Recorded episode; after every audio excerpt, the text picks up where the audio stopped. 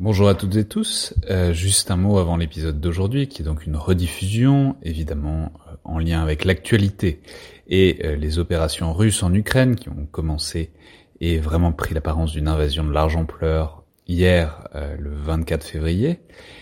Alors évidemment, il aurait été tentant de faire une émission pour l'occasion, pour entrer en profondeur dans le sujet.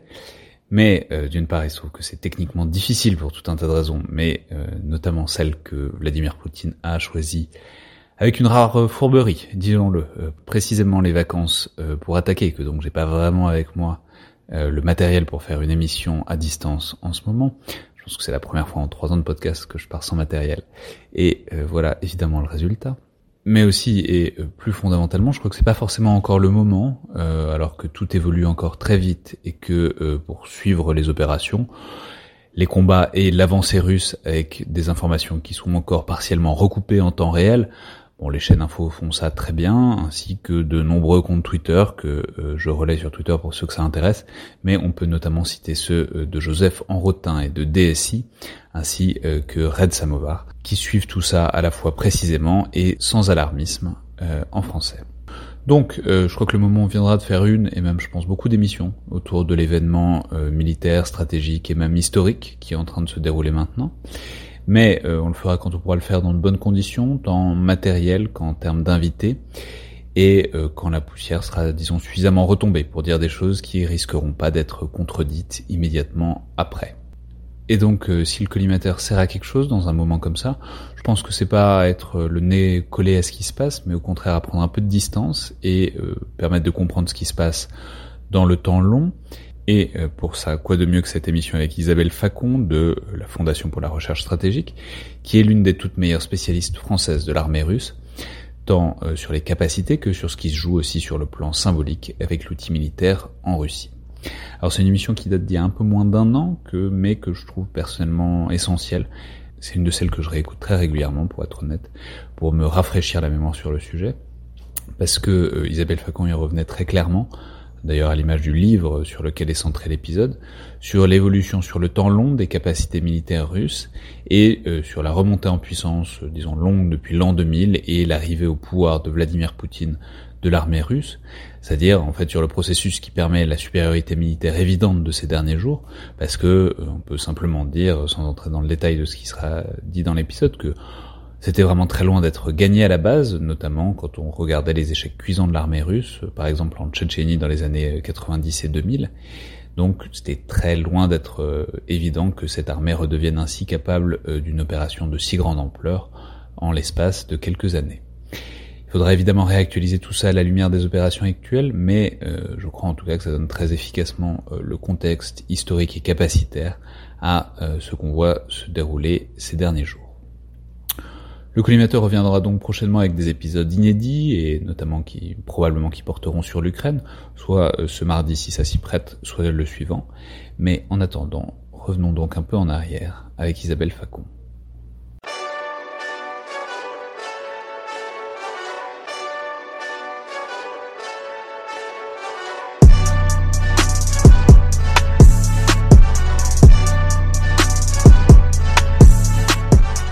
Bonjour à toutes et tous et bienvenue dans le Collimateur, le podcast de l'Institut de recherche stratégique de l'école militaire, l'IRSEM, consacré aux questions de défense et aux conflits armés. Je suis Alexandre Jublin et aujourd'hui pour parler de la Russie et de son armée, tant des déboires du passé que de la montée en puissance contemporaine, j'ai le plaisir de recevoir Isabelle Facon, directrice adjointe de la Fondation pour la recherche stratégique. Vous êtes l'une des toutes meilleures spécialistes en France de la politique de défense et de sécurité russe auteur aussi récemment euh, dans la collection des carnets de l'Observatoire d'un excellent ouvrage intitulé La nouvelle armée russe, qui est vraiment d'autant plus remarquable qu'il est à la fois étonnamment compact et en même temps extrêmement clair et détaillé. Donc bonjour, bienvenue dans le collimateur. Bonjour. Alors, je suis d'autant plus ravi de vous recevoir que c'est évidemment une question militaire et stratégique majeure que cette montée ou remontée en puissance militaire russe, puisque c'est le grand compétiteur, voire adversaire stratégique des puissances euh, occidentales, disons depuis plus d'un demi-siècle, même si on peut discuter longuement, philosophiquement, et je pense qu'on le fera, de savoir si c'est tant un adversaire que ça, ou un partenaire contrarié, même si... Euh, même aussi d'ailleurs de si c'est une puissance occidentale ou asiatique, etc. Parce qu'évidemment, ça fait partie de la question. Et la réponse, comme toujours dans ces cas-là, c'est un peu des deux. Mais il se trouve que je me suis aperçu en préparant cette émission que c'était aujourd'hui le centième épisode du podcast, en tout cas de ces, grands formats du mardi, sinon évidemment on est, on bien plus. Et en faisant un peu un tour d'horizon, il s'avère qu'on n'a pas forcément traité si frontalement que ça cette question russe dans les 99 épisodes précédents. Alors on en a bien sûr parlé ici ou là, encore récemment on a discuté du mythe de la doctrine Gerasimov avec Emmanuel Dreyfus, mais on n'a pas forcément fait ce tour d'horizon des capacités euh, militaires russes. Alors en y réfléchissant, je me suis dit que c'était peut-être dans une certaine mesure, parce que c'est trop évident, et on peut considérer aussi qu'on parle toujours de la Russie, quand on parle par exemple de nucléaire ou, de guerre de l'information, d'une manière ou d'une autre. Mais c'est aussi parce qu'il fallait une occasion et un support pour ce tour d'horizon et que celle-ci est excellente à travers cet ouvrage que vous faites paraître et qui répond exactement à cet objectif. Et bref, je trouve ça en tout cas parfaitement approprié qu'on consacre cet épisode 100 au grand compétiteur stratégique majeur qu'est la Nouvelle-Russie et à son outil militaire. Alors c'est d'ailleurs là qu'il faut probablement euh, prendre les choses dans une certaine mesure, à l'avènement de cette nouvelle Russie, à la chute de l'URSS en 1991. Alors on peut évidemment remonter plus loin, et à l'armée soviétique si, si, vous le désirez. Et on sait que c'est d'ailleurs l'un des éléments de langage de Vladimir Poutine que de souligner la continuité russe sur le temps long et par-delà euh, la chute de l'URSS. Mais c'est probablement un point de départ intéressant non seulement la chute de l'URSS, mais surtout la dissolution un peu progressive euh, de l'armée soviétique, parce que c'est à bien des égards un peu le traumatisme et l'un des points bas de l'histoire militaire russe, cette période de quelques mois ou de quelques années, vous nous direz, mais disons de 91 à 93, 94 peut-être, où cette armée se décompose, où les officiers et les soldats sont plus payés à temps, ce qui va créer euh, un certain nombre de comportements problématiques, notamment du point de vue de la corruption, qui vont largement façonner euh, l'image de, de l'armée russe de ces années-là et de cette décennie 90. Oui, et c'est ça l'héritage hein, qu'a Vladimir Poutine quand il arrive au pouvoir en 2000. C'est euh, le fruit de ces euh, 10 à 15 années euh, de euh, déliquescence, donc avec des budgets de défense qui sont toujours une part importante du PIB, mais avec un PIB très contracté. Hein, ce sont les années 90, les années de crise. c'est aussi une armée qui est choquée parce qu'elle était quelques années auparavant l'enfant chéri du régime soviétique. Et là, finalement, comme à peu près tous les services publics, hein, si l'on peut dire, eh ben, elle se retrouve confrontée à des problèmes euh, financiers. Euh, dans certains cas, certaines unités sont obligées euh, de s'en remettre aux autorités régionales qui sont de plus ou moins bonne volonté pour, pour aider les unités euh, militaires. Comme vous le soulignez, eh bien les soldes et les salaires des, des, des officiers sont versés euh, avec parfois plusieurs mois de, de retard. Et puis, ben, dans la presse occidentale, euh, on parle de l'armée russe en haillons. Ça, c'était un titre d'un ouvrage de Laure Mandeville. On parle de la crise de l'armée russe en permanence. donc ça, c'était vraiment un choc. il faut aussi le resituer dans un contexte où, en fait, l'armée ex-soviétique doit rapatrier très rapidement sur son territoire euh, des forces, plusieurs milliers d'hommes, hein, avec tout leur euh, tout leur équipement, euh, des pays de l'ancien pacte du Varsovie, des États baltes également, et ça, ça, ça coûte des sous. et là aussi, ça pose un vrai problème social. On ne sait pas où loger ces, ces militaires. En fait, on ne sait pas quoi faire d'eux. Et donc ça, ça suscite vraiment un sentiment de, de, de, de, défiance en fait de la part des, des militaires russes à l'égard du pouvoir. Et il faut peut-être souligner qu'au-delà de ce problème social, il y a aussi un problème politique euh, qui se déclenche, enfin, dans ce contexte de débandade un peu de l'État de l'État russe, puisque l'armée se retrouve pas mal impliquée dans des affaires compliquées, notamment euh, politique de coup d'État, puisqu'ils sont mis à contribution dans différentes euh, tentatives de coup d'État contre Gorbatchev, puis Yeltsin en 91, en 93 et que euh, d'une manière générale, mais bon, comme ça n'est pas en fait anormal pour un État fort qui se décompose, bah, la question du rôle politique de l'armée, qui était un symbole refuge un peu, se, se pose vraiment dans ce début de la décennie 90. Tout à fait. Et ça, ça fait vraiment partie de euh, cette notion de défiance que j'évoquais tout à l'heure. C'est-à-dire que l'armée russe euh, se rend bien compte quand même euh, qu'elle est, dans la perspective de Boris Eltsine, finalement un levier ou une, une courroie d'ajustement dans le jeu politique. Qu'est-ce que l'armée peut m'apporter à moi, Boris Eltsine, dans ma stratégie de maintien au pouvoir? Donc l'armée russe, ça, le vit assez mal puisque elle, comprend, elle comprend que en fait, c'est pas tellement le sort des militaires, la politique de défense qui intéresse Helsinki, mais plutôt ce que peut lui apporter en termes de soutien euh, l'armée dans son projet politique. Et un moment vraiment tournant dans cette défiance, c'est la guerre en Tchétchénie. Hein, vous vous souvenez qu'elle a été prise, la décision avait été prise dans un cercle très ramassé avec le ministre de la Défense euh, Gratchev à l'époque qui était un des soutiens de Helsinki au moment du coup d'État manqué euh, en 91. Donc ça, on peut rappeler que c'est la première guerre de Tchétchénie, donc à partir de 94. Ah, tout à fait. Et elle est prise dans des conditions euh, que euh, le, le, une grande partie du corps des officiers russes considère totalement inacceptable d'un point de vue politique. Donc une décision prise rapidement. A, a, priori, Gratchev avait vendu à Helsinki que ça allait l'aider sur le plan politique, qu'il allait faire un coup et que ça allait redorer son blason politique. Et on sait comment ça s'est passé. Ça s'est très mal passé. Alors c'est pas anodin du tout parce qu'on peut souligner que la Tchétchénie, c'est le territoire russe. Euh, c'est évidemment l'enjeu de la dispute, mais c'est le territoire russe. Et du coup, faire intervenir l'armée russe sur le territoire russe pour réprimer euh, disons un mouvement autonomiste, ça n'est pas évident par rapport à l'identité de l'armée russe, de l'armée soviétique euh, passée, quoi. Bah ça a un effet en fait double, euh, c'est-à-dire que l'armée ne réagit pas finalement d'une même manière face à face à cela. D'un côté, il y a ceux qui sont totalement hostiles à l'idée d'une intervention sur le territoire contre le peuple russe en, en réalité, et c'est ce qui explique qu'au moment où cette guerre est lancée, bah, certains vont carrément démissionner ou vont aller mener la troupe, mais finalement démissionner au bout de quelques mois de commandement. Donc ça, c'est le premier, euh, c'est la première réaction. Il y a d'autres personnes euh, au sein du corps des officiers euh, russes qui vont le voir différemment, en voyant qu'à cette période-là, dans les nouvelles doctrines, dans la doctrine militaire de 93 et aussi dans le débat stratégique en Russie, eh bien, on met l'accent sur les menaces d'ordre intérieur. Et donc, ils se disent, si on veut garder le peu de budget qu'on a, ben, il faudrait peut-être quand même rester dans cette tendance. Et puis, il y a aussi ce traumatisme de l'éclatement de l'URSS, et vous avez beaucoup, beaucoup d'officiers supérieurs russes qui veulent pas euh, que euh, la fédération de Russie subisse, subisse, le même sort. Et donc du coup, euh, et c'est peut-être ce qui a aidé finalement le pouvoir politique face à une armée de plus en plus mécontente, c'est qu'elle était divisée cette armée sur quel est le sens de notre mission, comment servir cet État qui n'est peut-être pas tellement solide, etc., etc. Et donc il y a eu deux types de réactions au sein de, de l'armée russe sur cette, cette question de l'intervention à l'intérieur du pays. Ouais, mais alors il faut peut-être en dire un petit mot sur, même des côtés, enfin sur le, le, côté concret, quoi, puisque c'est aussi un point bas euh, très clairement d'un point de vue opérationnel, parce qu'il faut dire que ça se passe très mal. Enfin, il y a une bataille de Grozny, c'est des dizaines de milliers de morts civiles. Euh, puis euh, même ça finit en 96, les rebelles reprennent la ville de Grozny euh, quelques jours en plus avant la prestation de Boris Yeltsin. Donc c'est vraiment, c'est pas que disons un, un, un, problème compliqué euh, psychologiquement et métaphysiquement sur le rôle de l'armée. C'est même un échec opérationnel, quoi. Ah bah c'est c'est une claque euh, complètement. Euh, encore une fois, la décision elle a été prise très rapidement. Donc ça veut dire quoi? Ça veut dire défaut de planification stratégique.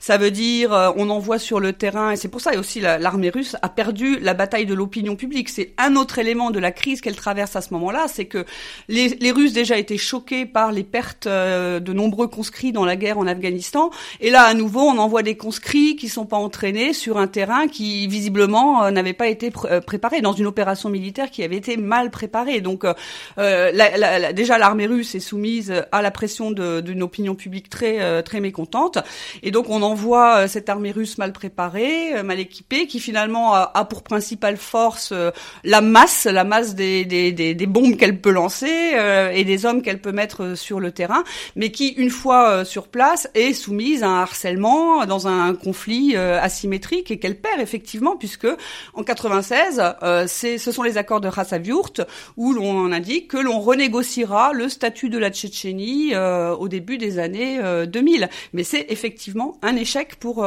pour l'armée russe et, et, bien sûr ça contribue à la position de défiance d'une grande partie des militaires russes vis-à-vis du pouvoir politique parce qu'en plus Boris Eltsine, qui est censé être le commandant en chef des armées, finalement euh, décline toute responsabilité et la renvoie euh, vers ses vers ses militaires en disant qu'en gros euh, le corps des officiers a très très mal joué ce coup-là, etc. Donc là c'est vraiment un élément très fort de cette défiance entre militaires et pouvoir politique dans cette période. Ouais, pour autant, ce qui reste quand même, même au pire du pire de cette décennie 90, euh, il faut dire un, faut en dire un mot, parce que c'est évidemment central dans la capacité militaire russe euh, mhm. depuis très longtemps et encore aujourd'hui, c'est la puissance nucléaire. Alors, je, je, vais pour ça reprendre une expression de Joseph Enrotin, qui, qui dans un excellent hors-série de DSI, le 71, consacré à la Russie, qui d'ailleurs, je signale, on en reparlera, mais complète parfaitement votre ouvrage, euh, il a une expression que j'aime bien, que je vais vous soumettre. Il y décrit la, la, Russie des années 90, je cite, dans la situation d'un manchot qui doit se défendre avec un bâton nucléaire. Mhm. Euh, donc, c'est-à-dire que voilà, qu'est-ce que qu'est-ce qu'on fait de cette expression-là et qu'est-ce que ça dit dans une certaine mesure de l'espèce d'impuissance militaire euh, de, cette décennie 90, qui pour autant a toujours un, disons un plancher, euh, un truc minimal, qui est quand même que c'est une superpuissance, euh, voilà, du point de vue des, des, des forces euh, non conventionnelles. Alors, c'est sûr que euh, dans la perspective des Russes, c'est mieux que rien. On a euh, cet énorme gourdin nucléaire qui, quand même, en théorie, euh, face à la menace d'une agression extérieure, que ce soit occidentale, même si à cette époque-là, on a le sentiment que ça va mieux quand même avec l'Occident. Il y a toujours ce projet de s'intégrer avec les puissances occidentales, etc. On pense bien sûr aussi à la Chine, euh, en se demandant ce que ça va donner sur le long cours, euh, parce qu'on voit bien que la Chine monte en puissance, tandis que la Russie décline.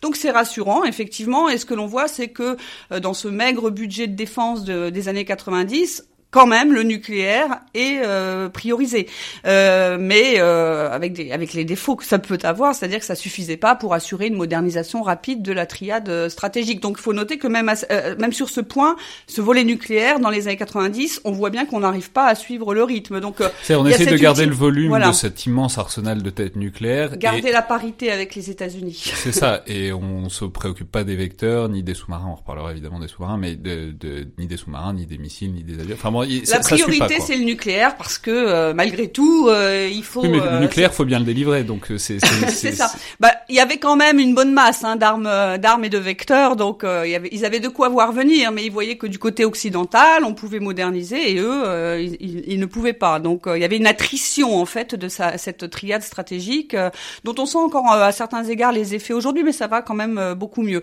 Mais alors, y a, bien sûr, c'est une garantie et ça permet aussi à la Russie de rester une puissance en tout cas facialement, puisque euh, voilà, on est la deuxième puissance nucléaire euh, mondiale, c'est quand même un levier de choix pour dire qu'on doit peser sur les grands dossiers euh, internationaux.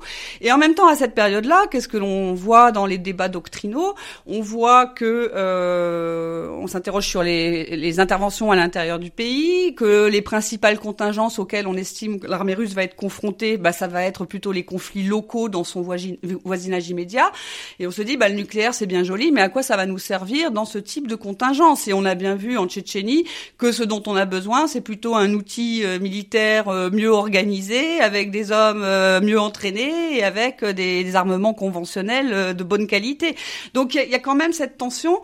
on sait qu'on peut mettre ce nucléaire sur la table et très vite, dès que les Russes ont l'occasion de le faire, ils le font.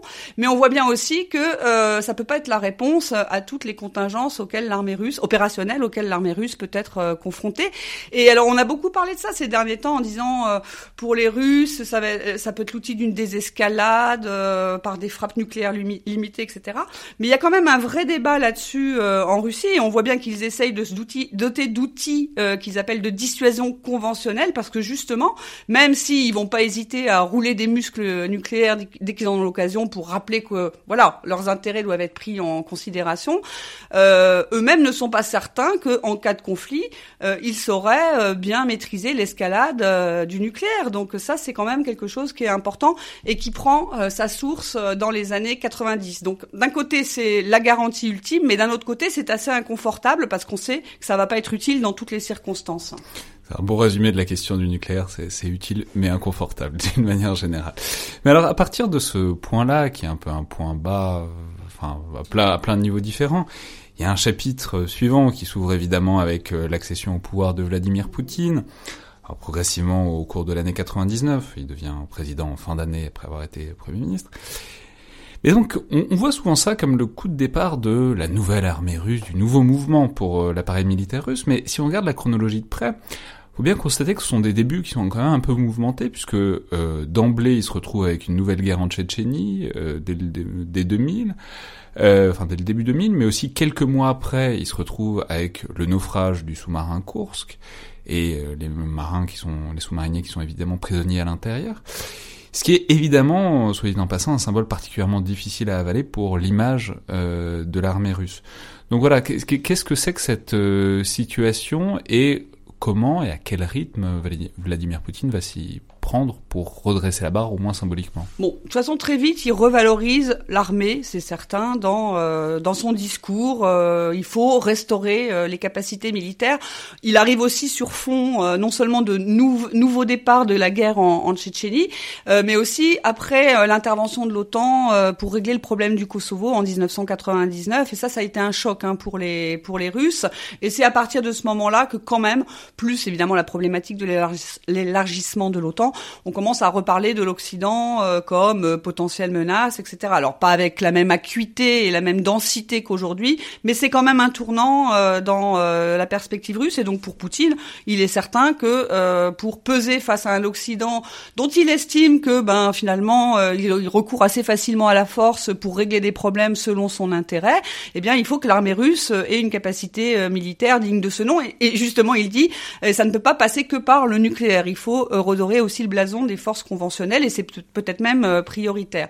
Bon. en passant, on a vu que très récemment, ils ont célébré, enfin, ils ont, ils ont signalé, disons, l'anniversaire des deux décennies de l'intervention occidentale au Kosovo pour dire bon bah voilà c'était la première intervention euh, non déclarée etc ce qui montre bien que dans la psyché euh, en tout cas militaire et stratégique russe enfin il y a un truc qui se passe là-dedans à ce moment-là de ben en fait faut pas se enfin si, si on laisse la bride sur le coup des américains des autres occidentaux, des otaniens, disons d'une manière générale, euh, ils galopent quoi.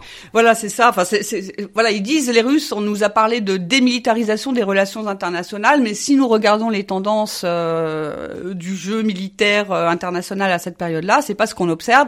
Évidemment, ce qui va se passer ensuite avec l'Irak en 2003, ça va alimenter euh, cette euh, vision qu'ils en ont, sachant que d'une façon générale, tout ce qui est risque occidental à cause de la guerre froide, mais aussi pour des raisons historiques qu'on n'a pas le temps de développer ici, c'est quand même le point sur lequel ils, ils sont fixés hein, assez euh, traditionnellement. Donc euh, euh, l'intervention de l'OTAN qui s'élargit et qui en plus ne passe pas par le Conseil de sécurité où la Russie a un mandat, qui, donc elle aurait pu utiliser son veto, c'est un tournant dans la perception que finalement bah, le partenariat avec l'Occident, ça va pas être si simple que ça.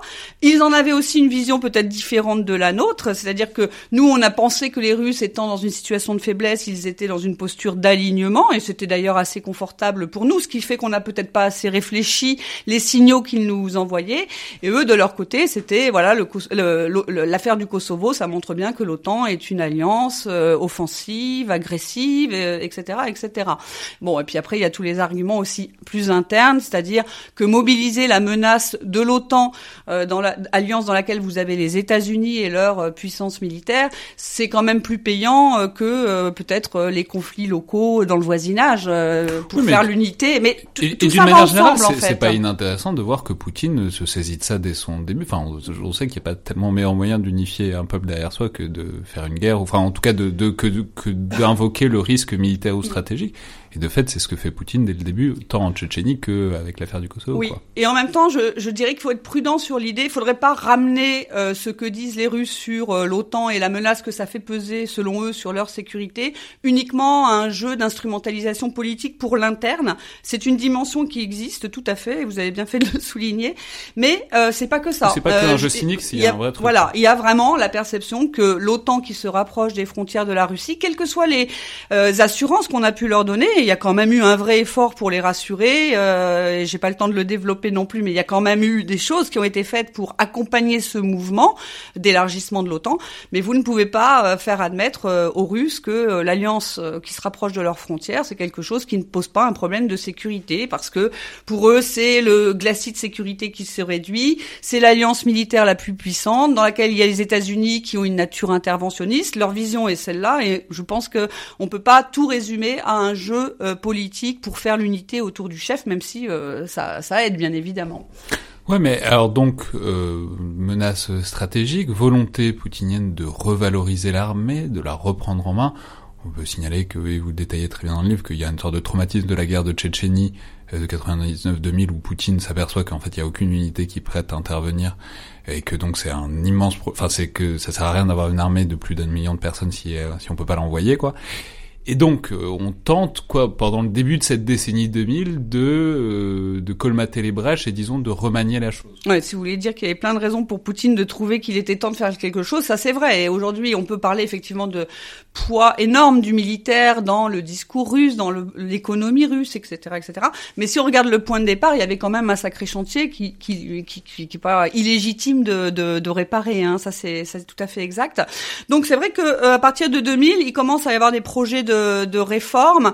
Mais voilà, l'armée russe, elle est encore en transition. Elle fait de la résistance aussi. Et ça, c'est intéressant parce que je pense qu'on l'a moins vu, moins lu. Euh, c'est que Poutine, euh, d'un côté, il assume, il est le commandant en chef et euh, à l'occasion de la deuxième guerre en Tchétchénie, il assume vraiment les responsabilités. Donc ça, pour les militaires russes, ça fait une sacrée différence. Mais on voit que très vite aussi, il va passer le contrôle de ces opérations vers le, le, FSB, donc le service de sécurité, et le ministère de l'Intérieur.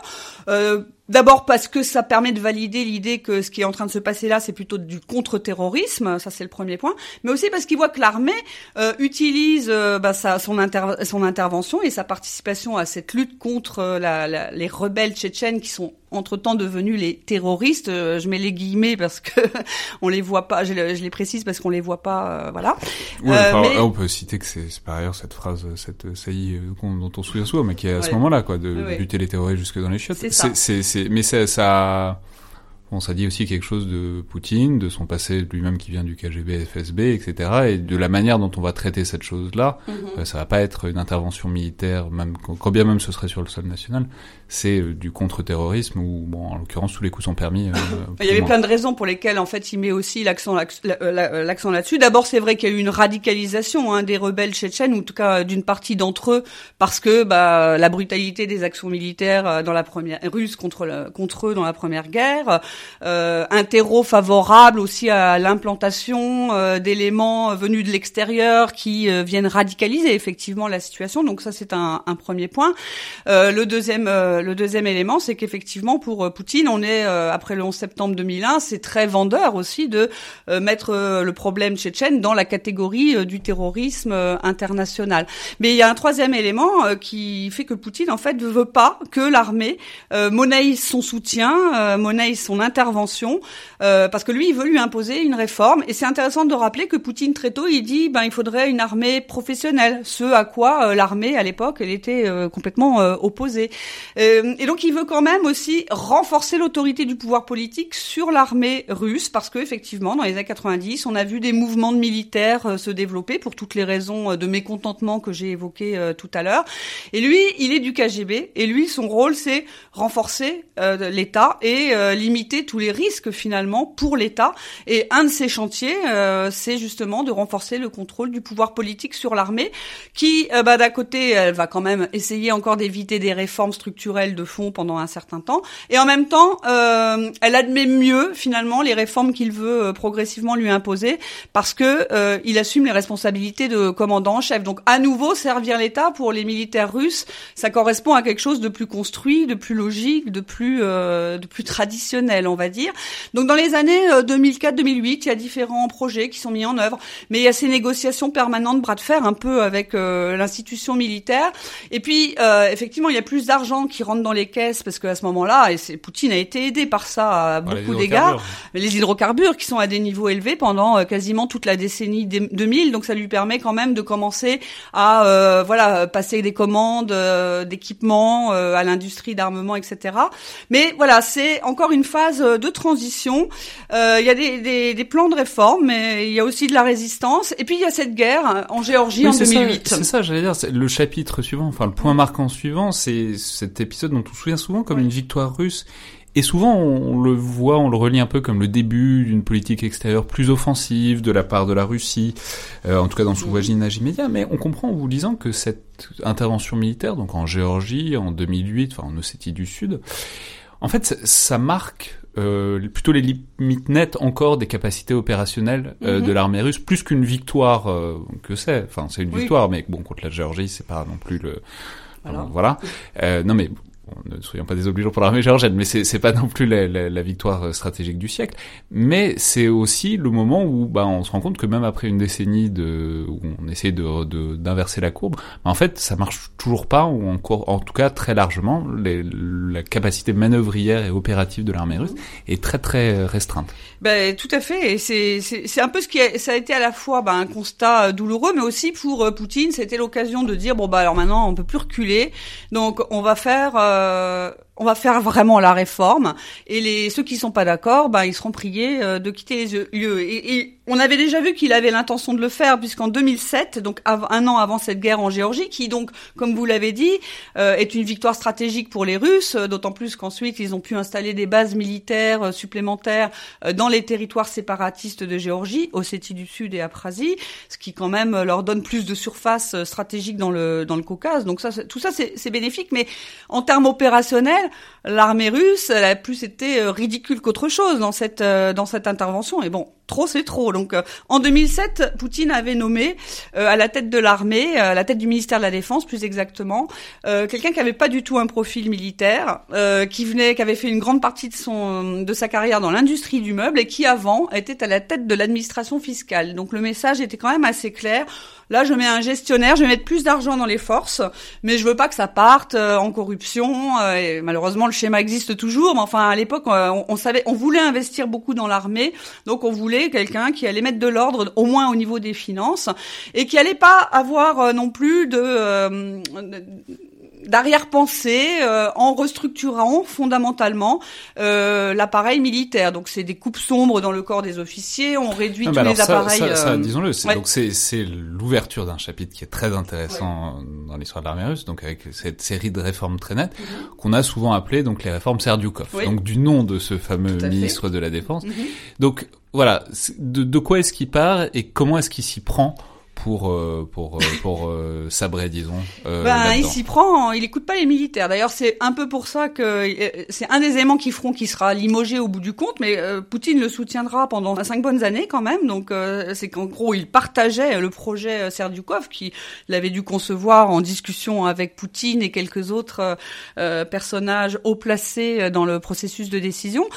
Il est là pour faire le ménage et il n'est pas du sérail militaire hein, il a très peu d'expérience militaire à part peut-être le service, euh, le service national. Et ça, c'est très euh, intéressant bah aussi. si, si, on veut quelqu'un qui réforme tout, c'est bien d'avoir quelqu'un qui a pas de fidélité, d'allégeance à une branche des armées ou à certaines unités.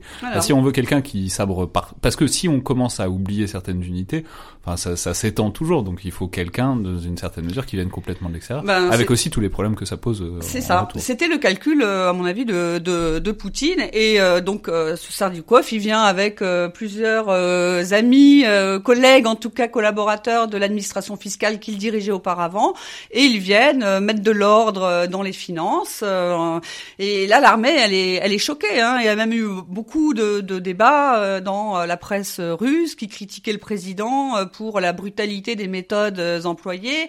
Le corps des officiers est très fortement réduit. Ouais, mais alors ça, ça, ça je, vais juste le dire parce que c'est, c'est. Bon, alors il y a, alors disons, il y a la corruption évidemment, mhm. on lutte contre la corruption. Il y a aussi, il va falloir rationaliser le nombre de bases d'emprise, mhm, il va falloir vendre un certain mhm. nombre de trucs, mais ce qui va faire rentrer de l'argent, ce qui va être plutôt une bonne chose. Et faire des économies. oui, faire des économies.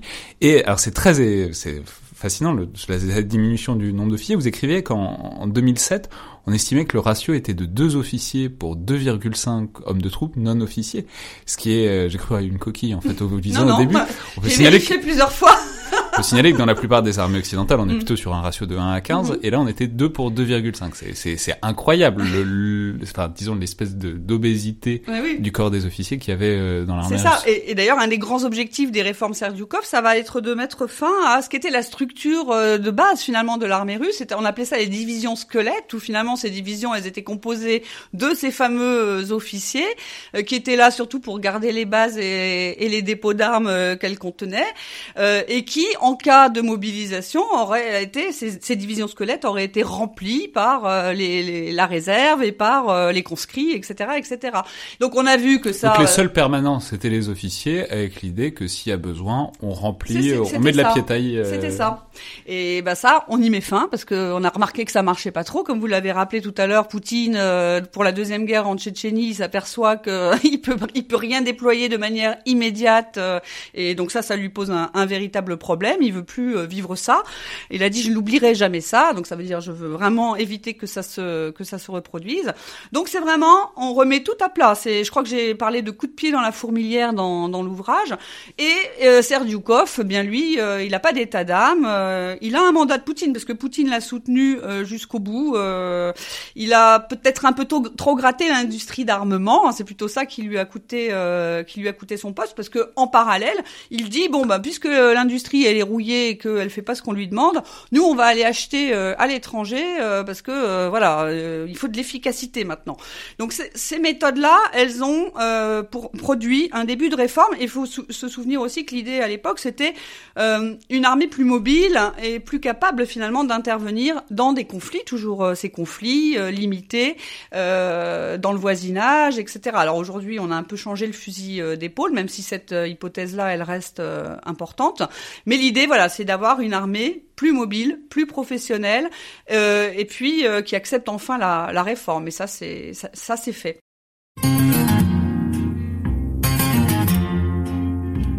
Почему все не так? Вроде все как всегда.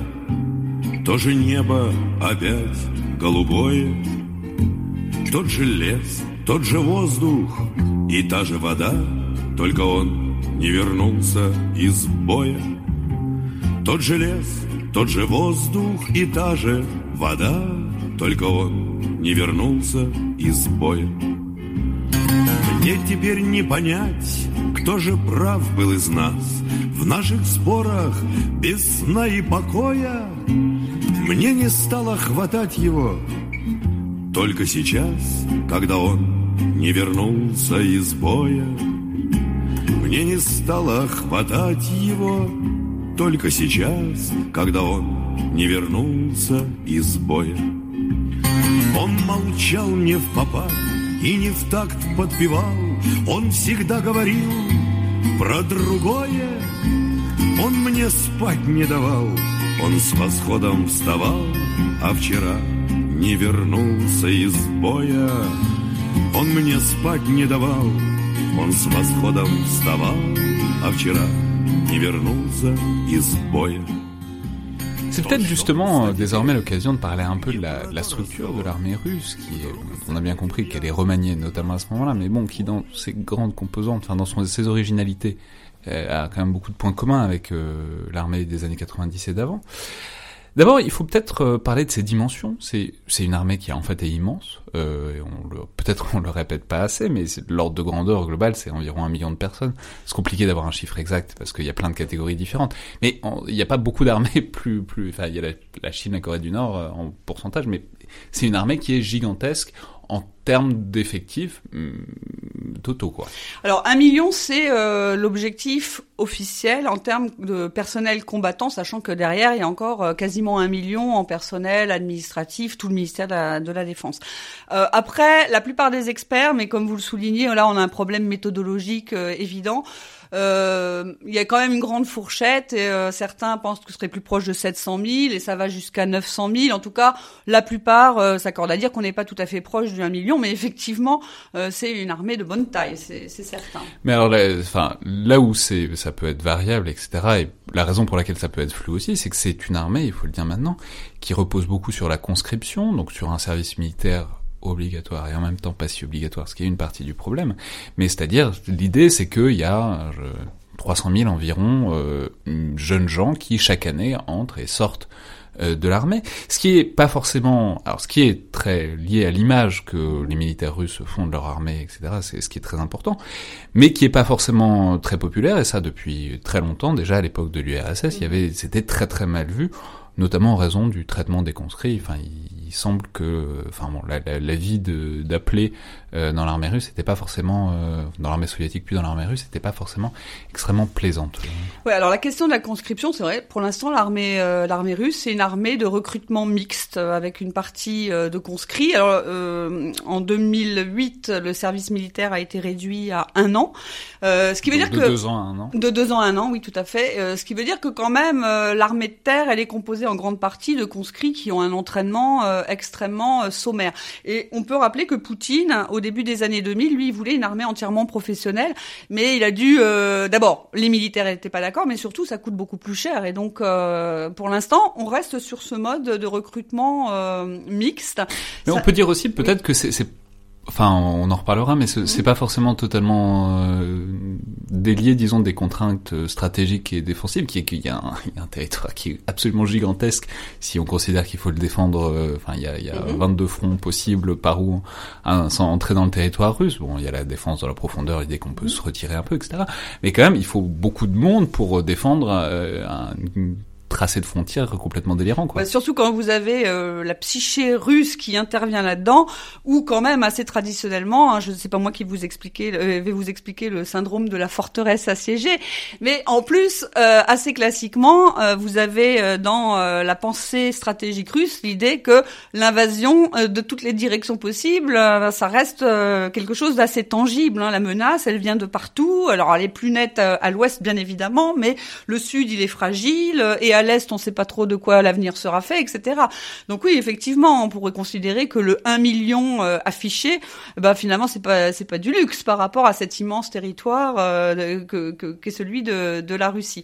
Donc aujourd'hui, voilà, l'idée c'est d'avoir plus de soldats contractuels. Et ça, effectivement, euh, comme les budgets sont plus importants, les Russes, contrairement au premier temps dans les années 2000, il n'y a pas grand monde qui voulait y aller. Ceux qui voulaient y aller, c'était pas forcément le meilleur de la société, mais euh, par la suite, le pouvoir russe a pu euh, augmenter finalement euh, les soldes proposés à ces soldats contractuels qui viennent d'abord pour un an et puis après on espère qu'ils renouvellent, etc. Et on essaye de les mettre dans les unités où on estime avoir le plus besoin de soldats professionnels. Alors ça va des unités des forces stratégiques, nucléaires stratégiques, en passant par les, la marine, la marine, l'infanterie de marine, les forces spéciales, les forces qu'on veut déployer rapidement, etc. Ceux qu'on pourrait être amené à envoyer ici ou là rapidement pour euh, un besoin défensif ou offensif d'ailleurs euh, mhm. ponctuel quoi. Voilà, c'est ça. Et donc euh, ce qui est intéressant c'est qu'à partir de 2015, le nombre de soldats sur contrat est devenu supérieur au nombre de conscrits. Hein. Alors là, j'avais j'avais quand même ma petite anti-sèche avec les chiffres. sur l'année 2020, on avait 405 000 à peu près soldats sur contrat contre 225 000 Et donc depuis 2015, en fait, cette proportion, elle se, euh, où on a plus de contractuels, elle, euh, elle, elle, domine en fait. Et ça, ça, c'est la nouvelle, euh, la nouvelle armée, armée russe. Euh, l'idée étant d'éviter le plus possible de déployer des conscrits euh, dans euh, des situations de combat, en fait, pour éviter la répétition de ce qui s'est passé en Afghanistan, il fut un temps, en Tchétchénie, il n'y a pas si longtemps, parce que c'est pas bon pour l'image de l'armée dans l'opinion publique. Et sur le service militaire dont vous parliez, il faut être prudent là-dessus. Alors c'est vrai qu'il y a quand même nettement une amélioration euh, des conditions du service euh, militaire, mais il faut dire qu'on partait de très très loin, puisqu'on parlait de mauvais traitement. C'était euh, plus que c'était parfois des brimades, c'était il y avait beaucoup de suicides liés à ces mauvais traitements, dont les conscrits faisaient l'objet dans dans les unités. Et c'était à l'époque où il n'y avait pas de corps professionnel de sous-officiers, donc ça voulait dire que du temps où le service militaire durait deux ans, que les nouveaux venus, les nouveaux conscrits étaient pris en charge par ceux qui avaient déjà un an de service militaire et qui euh, avait tendance à s'en servir un peu euh, comme euh, des, esclaves modernes. Les officiers jouaient aussi également ce, rôle-là. Et donc, il y avait vraiment des brimades, des très mauvais traitements, etc. Là, il y a quand même eu un vrai effort qui a été fait ces dernières années sur ce sujet-là, parce qu'on voit bien que il y avait beaucoup de désertion. Donc, on essaie d'avoir un peu plus de, conscrits. Et même le comité des mères de soldats, qui se sont beaucoup illustrés, notamment dans le contexte de la, la guerre en en Tchétchénie pour essayer de savoir où était passé tel ou tel conscrit, est-ce qu'il était mort au combat en Tchétchénie, etc. ils ont beaucoup de comités dans toute la Russie et le comité au niveau national reconnaît que il y a vraiment une amélioration des conditions du, service militaire. Mais il y a quand même quelque chose d'inégalitaire dans ce service militaire qui est que finalement euh, les familles plus aisées euh, et souvent mieux éduquées, bah, finalement, euh, il y, a, y, a, beaucoup de situations qui leur permettent d'éviter d'envoyer leurs jeunes faire leur service militaire dans l'armée russe. Et donc aujourd'hui, on a la fameuse armée de paysans et d'ouvriers. C'est un peu ça aujourd'hui, c'est-à-dire que beaucoup des gens qui font leur service militaire aujourd'hui, c'est plutôt des gens qui viennent de familles plutôt modestes, pas forcément très éduquées, etc. Donc il y a toujours une disparité. C'est un peu le lot de tous les services militaires, par ailleurs que de commencer euh, par mm. un recrutement très large et de finir par être très inégalitaire.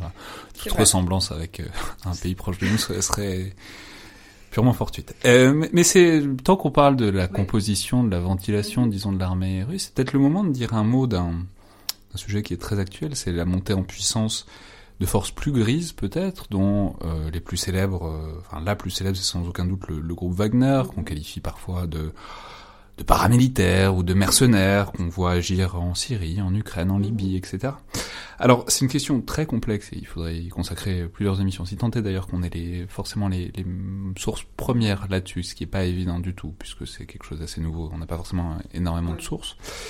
Mais euh, Disons, qu'est-ce que ça dit, cette montée en puissance-là, et qu'est-ce que ça dit notamment de la manière dont l'armée russe se recompose et se... se, se...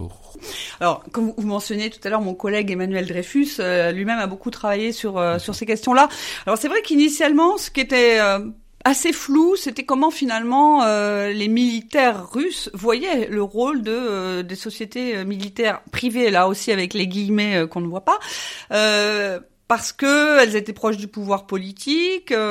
Et finalement, il semblerait que l'armée en a pris son parti parce que, euh, encore une fois, elle n'a pas forcément euh, une quantité énorme d'hommes à déployer sur des terrains où euh, il faut déployer des, des, hommes. et donc, voilà, c'est un plus en fait dans la boîte à outils pour intervenir sur des terrains où on veut intervenir. Parfois, c'est plutôt politique. On le voit, vous l'avez mentionné, il n'y a pas que la Syrie, donc il y a l'Afrique, on voit la Russie. Quand on parle de présence militaire et sécuritaire russe, bien souvent, c'est plutôt la société Wagner ou quelques autres euh, que euh, les euh, forces régulières relevant du ministère de, de la Défense.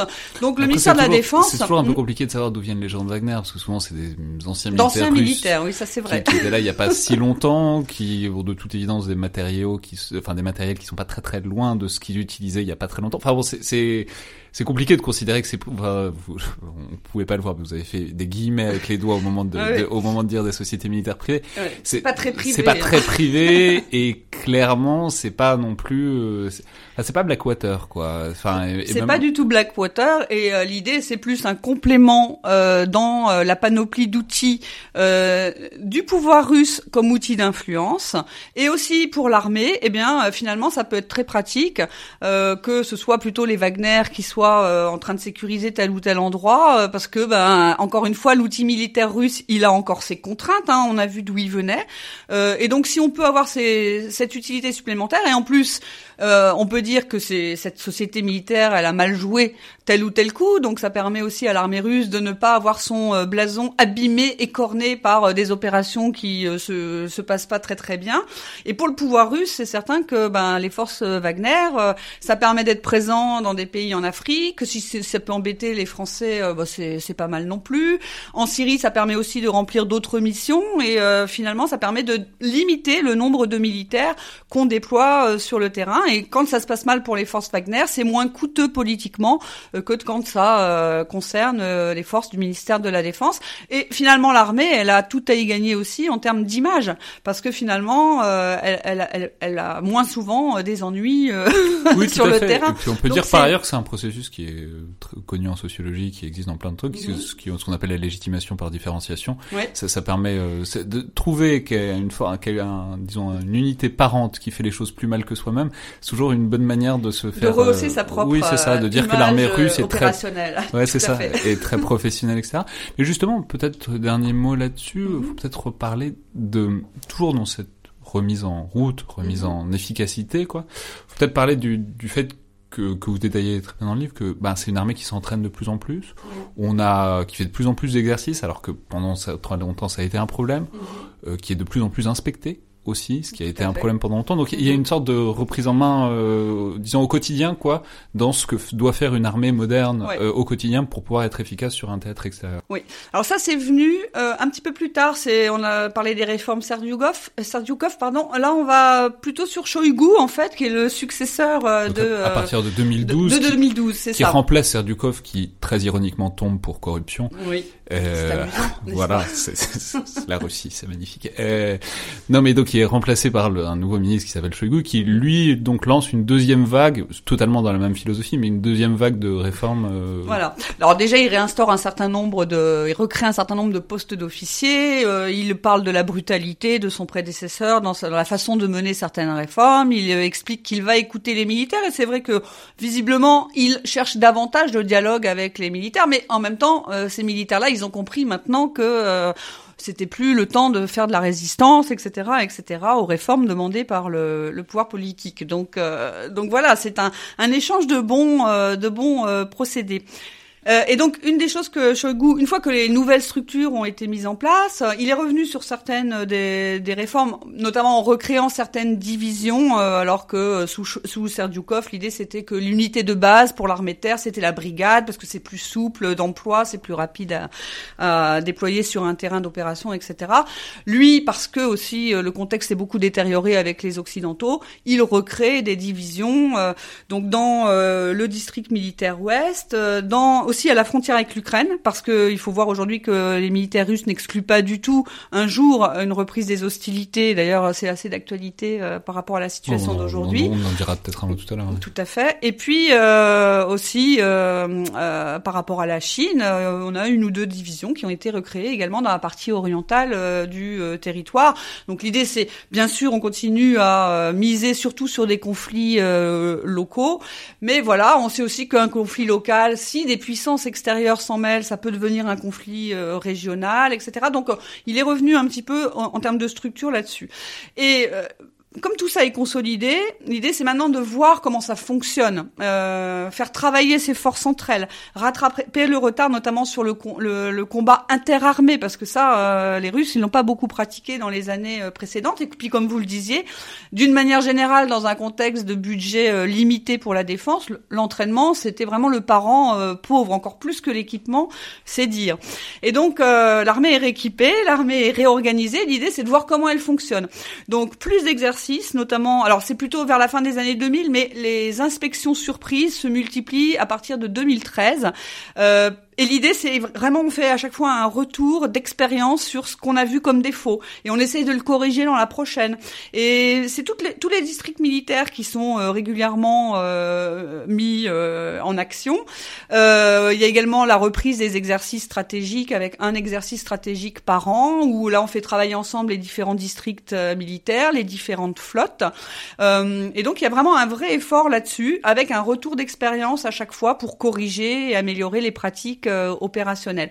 Et ça, ça a quand même euh, joué son rôle certainement dans la façon dont euh, l'opération, les opérations en Syrie ont été orchestrées. Et c'est ça en termes qualitatifs, c'est un vrai plus. Il y a aussi beaucoup d'efforts pour essayer de travailler la mobilité stratégique euh, évidemment, avec le territoire qu'ils ont, ils, peuvent jouer à ça assez euh, assez facilement. Donc, euh, des, déploiements de force sur sur des, des kilomètres et des kilomètres. donc, ça, c'est vraiment un des points centraux de. C'est pas la réforme de structure là, mais c'est vraiment on se teste, on voit ce que ça donne et on, on, corrige et on répare derrière si ça ne fonctionne pas bien. Donc ça, c'est c'est un point très important, je pense, de l'évolution des forces russes ces dernières années.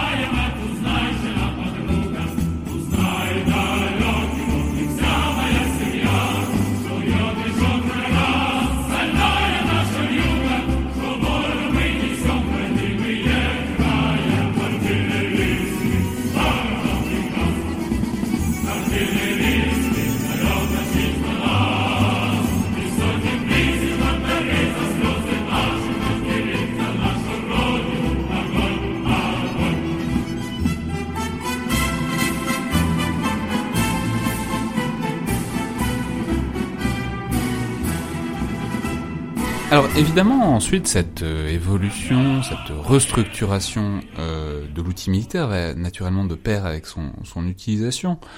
Euh, ce, qui va, ce qui nous amène naturellement à parler des différents théâtres où on a vu de plus en plus cette armée russe depuis 2008, mais bon, surtout depuis 2013-2014, ce qui nous amène donc à parler, disons, de l'envergure stratégique depuis la dernière décennie et au-delà de ses relations extérieures.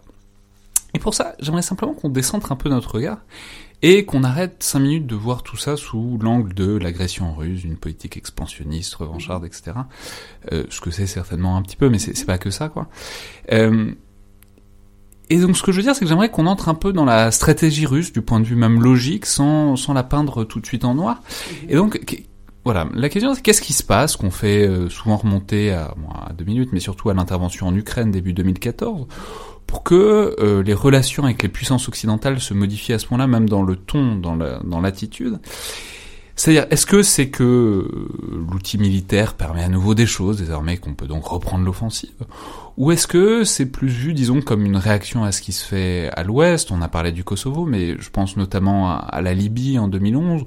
On sait que la Russie et la Chine aussi d'ailleurs ont très moyennement apprécié euh, l'intervention militaire occidentale qui débordait un peu, voire beaucoup du cadre onusien qu'ils avaient accepté, et qu'ils ont donc euh, clairement pris pour un débordement unilatéraliste, disons, des puissances atlantiques. Donc voilà, qu'est-ce qui se passe en 2013-2014 et euh, au bout de quel processus est-ce que ça arrive Alors, euh, c'est pas la partie avocat du diable, mais presque, si si j'entends bien. Euh, sur 2013-2014, c'est l'Ukraine. Donc l'Ukraine, c'est euh, déjà, si vous regardez euh, les grands cadres de la pensée stratégique russe, je pense qu'on d'abord il y a la, la part de, historique hein, de comment les Russes conçoivent l'Ukraine dans le parcours historique de la Russie. On n'a pas le temps de développer ça, mais ça, ça a pesé. Et puis surtout, et je crois que ce que la Russie a fait en Géorgie et dans, dans, son rôle assez trouble hein, dans l'entretien des conflits dits gelés euh, dans l'environnement euh, proche, on voit bien quand même que la Russie a du mal à ne pas concevoir euh, les pays issus de l'ex-URSS comme sa, sa, sa, sa, ceinture de sécurité euh, comme des zones tampons euh, par rapport à la menace extérieure. Ça, c'est un trait très caractéristique. Ça peut être indépendant, mais il faut pas que ce soit hostile, quoi. Voilà, c'est ça. Euh, indépendant politiquement, mais ça veut dire qu'il faut quand même qu'ils acceptent que la puissance prédominante, parce que la Russie réagit beaucoup en grande puissance et petits pays, les petits pays ayant, euh, dans la perspective russe, euh, intérêt à comprendre euh, ben, quel est leur intérêt. Et leur intérêt, c'est de ne pas aller frontalement contre les intérêts de la grande puissance dans l'environnement de laquelle ils se trouvent. Et pour la Russie, eh bien, les pays de, du voisinage, certes, ils sont indépendants, mais quand même peut-être un petit peu moins autonomes que les autres, dans le sens où ils représentent l'environnement stratégique immédiat de la Russie. Donc toujours ce, cette analyse en termes de zone tampon, c'est-à-dire ces États euh, qui sont en fait euh, euh, qui repoussent plus loin les frontières de la menace extérieure et qui protègent donc, qui sont censés protéger la forteresse Russie et ses centres névralgiques, politiques, économiques, etc. Donc à partir du moment où cette grosse pièce qu'est l'Ukraine risque, si ce n'est de tomber, si ce n'est de se retourner, mais en tout cas que clairement on peut, les capacités d'intervention russes politiquement sont limités. Mm-hmm. Ça, ça, ça, ça, pique, euh, ça, pique, beaucoup et ça provoque une réaction, quoi. Ça pique et puis il faut là c'est faut le voir dans un temps un petit peu plus long, c'est-à-dire que vu les Russes, euh, les révolutions de couleur, la révolution orange en Ukraine euh, quelques années plus tôt, en 2004. Euh, il y a le soutien des Occidentaux. Alors la Russie a tendance à gommer l'aspect soulèvement euh, populaire spontané de ras-le-bol contre les élites ukrainiennes euh, de l'époque. Euh, et ce qu'elle voit le plus, et ce qu'elle peut-être accentue, c'est la main de l'Occident. C'est-à-dire que les Occidentaux ont soutenu, ont affiché leur soutien aux, aux, gens sur la en Ukraine. Donc il y a cette Alors, idée. Ça peut être vrai ou pas vrai, mais d'une certaine mesure, on ne prête qu'aux riches. Et, et ce, voilà. Voilà. Il y a quand même cette lecture très euh, ça c'est important aussi parce que quand on parlait de la doctrine Gerasimov, ça en fait quand même un petit peu euh, partie. C'est-à-dire que les Russes disent, dans leur perspective, il y a une série de euh, changements de régime ou tentations de tentatives de changement de régime, en plus dans des pays qui sont intéressants pour la Russie, qui sont des partenaires, qui sont des alliés, qui sont des voisins. Donc ils vont vous parler de la Serbie, ils vont vous parler de l'Irak, ils vont vous parler de la Libye, comme vous mentionnez à l'instant, et des révolutions de couleur où à chaque fois, c'est vrai, les Occidentaux ont sont soutenu finalement les gens qui manifestaient pour avoir un changement de régime euh, qui se réalisait en faveur d'équipes dirigeantes plus favorables euh, au rapprochement avec l'Occident. Et en Ukraine, il y a de, ce projet d'adhésion à l'OTAN et ce projet de rapprochement avec l'Union européenne. Et si on regarde la crise de 2014 en Ukraine, elle est partie de là. Elle est partie du refus du président Yanukovych, non sans incitation et pression russe, bah, de refuser finalement de suspendre en tout cas la signature de l'accord d'association avec euh, l'Union européenne. Donc il y a cette perspective de la Russie euh, sur l'Ukraine avec l'idée que euh, finalement l'Occident n'a de cesse de vouloir retirer à son influence ce, gros morceau, comme vous disiez, ukrainien. et ça, c'est la ligne rouge. Et les Russes ont voulu le montrer en Géorgie en 2008 puisque la Géorgie est également candidate à l'OTAN, également euh, euh, dans le partenariat oriental de l'Union européenne, et euh, l'Ukraine. Et je pense que c'est ça qui fait les interventions militaires russes en 2008 et 2014. C'est montrer que ces lignes rouges, elles sont très tangibles. Ça ne veut pas dire que j'approuve, mais je pense que dans leur perspective, c'est ça. Et en 2014, compte tenu de la façon dont la transition au pouvoir s'est faite à Kiev, les Russes se sont dit Bon, bah la Crimée. D'abord, il y en a marre de devoir renégocier constamment euh, la présence euh, non, mais c'est-à-dire, il y a aussi le truc euh, qui tape très fort, c'est la Crimée. Enfin, je veux dire, c'est la grande base de Sébastopol. Même d'un point de vue, euh, on peut on peut interpréter tant qu'on veut ce que ça veut dire politiquement, stratégiquement, annexion, etc. Mhm. Geste intolérable par rapport au respect des frontières.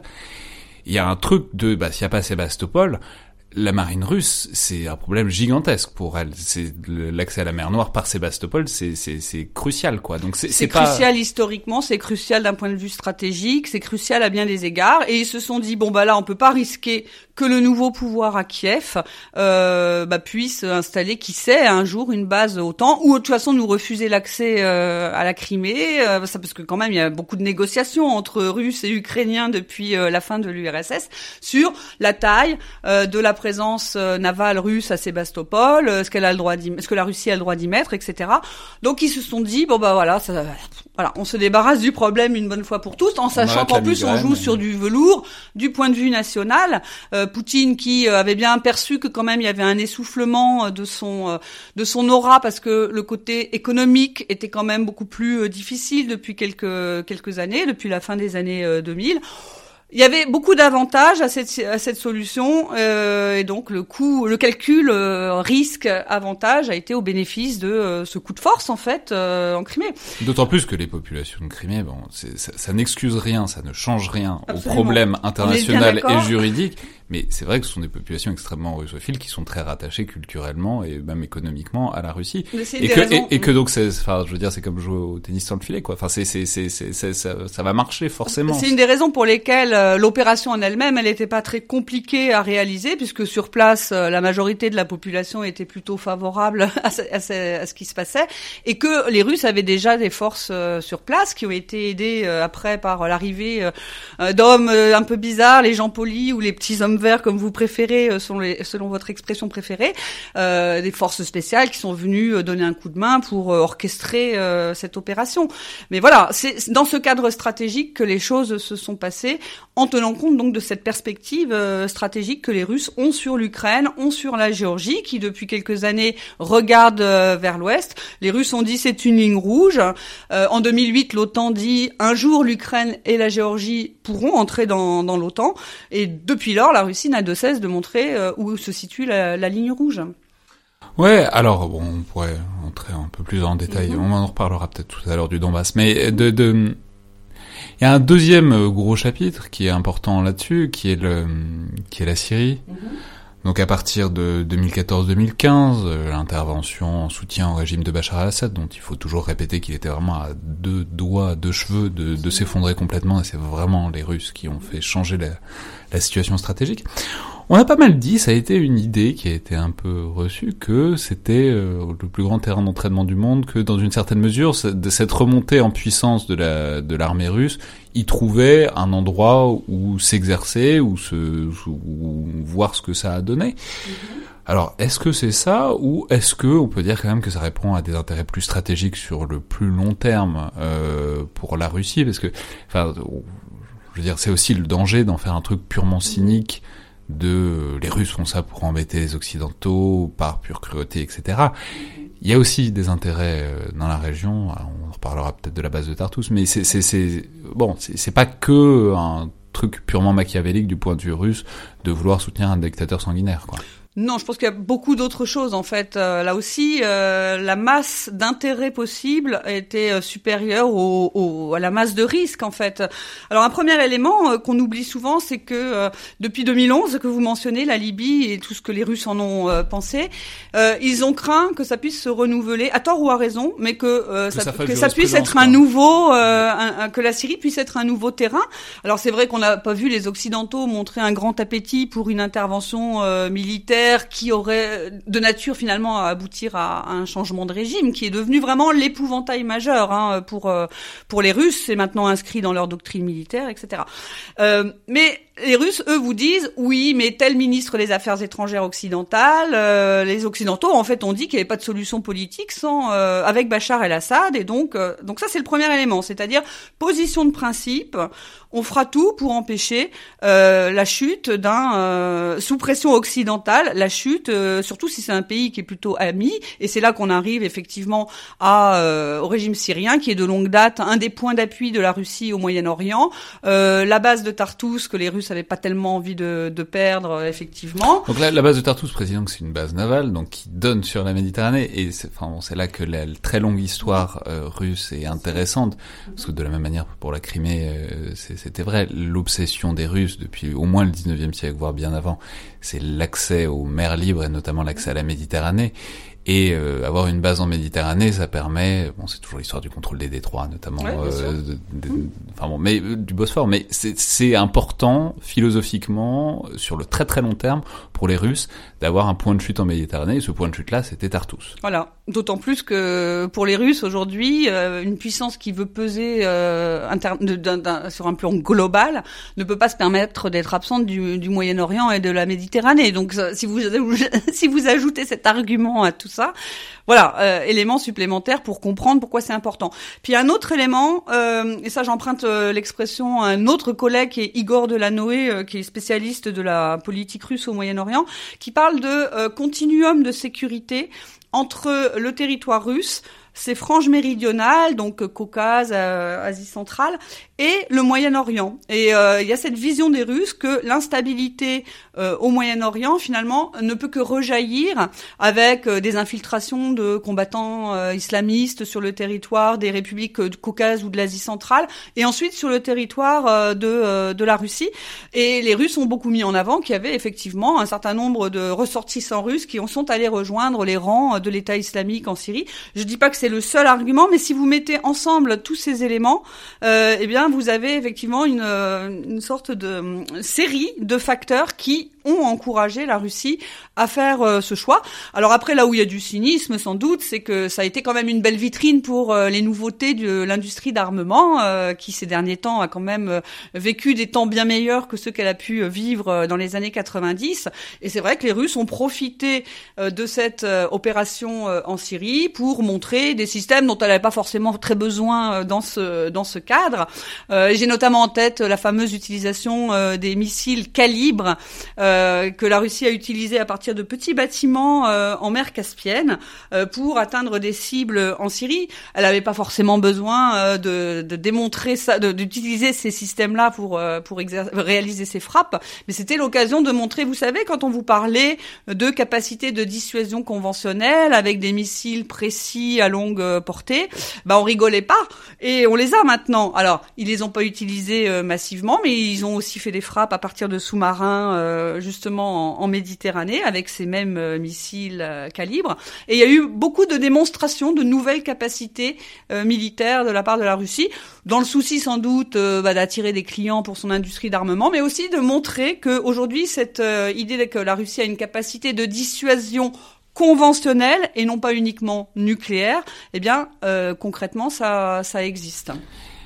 Mais alors tout ça, qu'est-ce que ça dit euh, Peut-être si on prendre les choses un peu plus largement, de, de la relation au bloc euh, otanien, disons, états-unien. Mhm. Et c'est là que ça, ça, va faire la liaison avec la question de l'armement. On sait par exemple, la, Turquie a un cas très intéressant pour ça.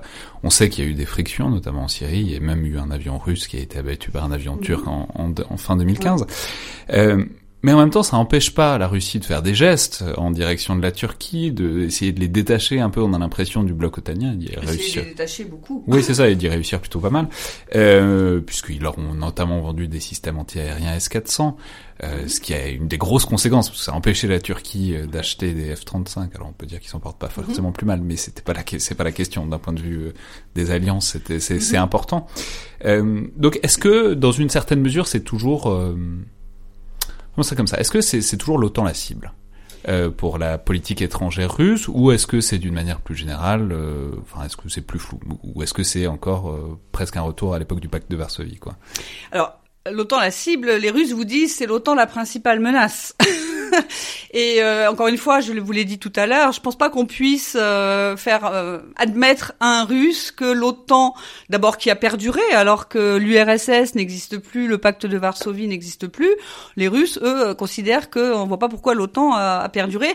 Et compte tenu de leur façon de réfléchir le monde, ils ont du mal à imaginer qu'on n'a pas conservé l'OTAN pour d'autres raisons que euh, bah, finalement d'avoir une posture vis-à-vis de la Russie. Euh, il y avait plein d'autres raisons, on le sait hein, maintenant dans la décision d'élargir l'OTAN, de conserver l'OTAN et d'élargir l'OTAN, mais pour les Russes, c'est hostile par principe cette euh, cette alliance euh, militaire. Le deuxième élément, c'est que dedans, il y a les États-Unis parce que nous on leur dit souvent oui mais vous voyez bien, c'est une alliance quand même surtout politique et puis euh, il y a beaucoup d'armées qui n'ont pas des gros budgets etc. Et, et eux ils disent euh, dedans on voit bien qui, quel est l'acteur majeur. En fait c'est une alliance qui est dominée par les États-Unis dans lesquels il y a la puissance militaire américaine, puissance militaire américaine qui, vu des Russes, euh, peut être assez interventionniste.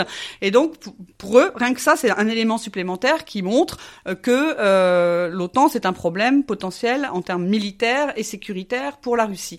Et puis enfin, il y a un aspect plus politique, c'est-à-dire que pour les Russes, finalement, le maintien de l'OTAN, c'est le maintien de la présence américaine, de l'influence américaine sur le continent européen. Et ça, ça fait pas le jeu des Russes. Et là, on revient sur ce débat éternel sur la place de la Russie dans l'architecture de sécurité européenne. Hein. Euh, vous savez qu'ils nous ont fait plein de propositions sur une architecture de sécurité européenne qui serait plus équilibrée dans leur perspective. Et pour eux, euh, la réarchitecturation de, l'espace de sécurité européen, il a été exclusif de la Russie parce qu'il s'est fait autour de l'OTAN de l'Union européenne que pour plein de raisons euh, les Russes ont fini par voir comme euh, finalement euh, un élément de cette galaxie autant UE un petit peu même combat. Maintenant ils les mettent dans le même sac hein, dans leurs documents stratégiques. On parle de l'OTAN et de l'Union européenne comme des acteurs qui font du rollback j'ai oublié le terme en français de l'influence de l'influence russe en, en, Europe et dans son voisinage immédiat. Donc il y a aussi cette, cette dimension là c'est-à-dire la Russie estime que finalement, l'espace de sécurité européen, il est architecturé aujourd'hui autour de deux organisations dont elle, n'est pas membre, dont certains membres sont assez hostiles vis-à-vis de la Russie, ça je pense à ceux qui sont entrés euh, à la faveur des récents élargissements, et euh, que donc ça lui pose un problème aussi parce qu'elle estime qu'elle est une puissance européenne de plein droit et que donc c'est un espace de sécurité qui est euh, instable et déstabilisant. Et on a un peu l'impression que les Russes veulent nous montrer que ce qu'elle disait à ce sujet-là, c'était vrai en fait euh, en justement en créant euh, ou en alimentant des situations qui créent de l'instabilité pour euh, l'Europe, en espérant sans doute, je pense qu'il y a un peu de ça, même si je crois qu'il n'y croit plus trop en ce moment, que peut-être quelques pays européens vont se réveiller en disant bon bah peut-être qu'il faut remettre tout ça sur la table et revoir les choses. Mais maintenant, je pense qu'on est arrivé à un tel degré de tension entre les Russes et les Occidentaux, puis on peut dire que les Russes ont mis quand même ont mis beaucoup de bonne volonté pour créer des situations de tension hein, leur côté, que c'est un petit peu, à mon avis, euh, délicat aujourd'hui d'imaginer qu'on puisse complètement remanier l'architecture de sécurité européenne dans un sens qui conviendrait mieux aux Russes.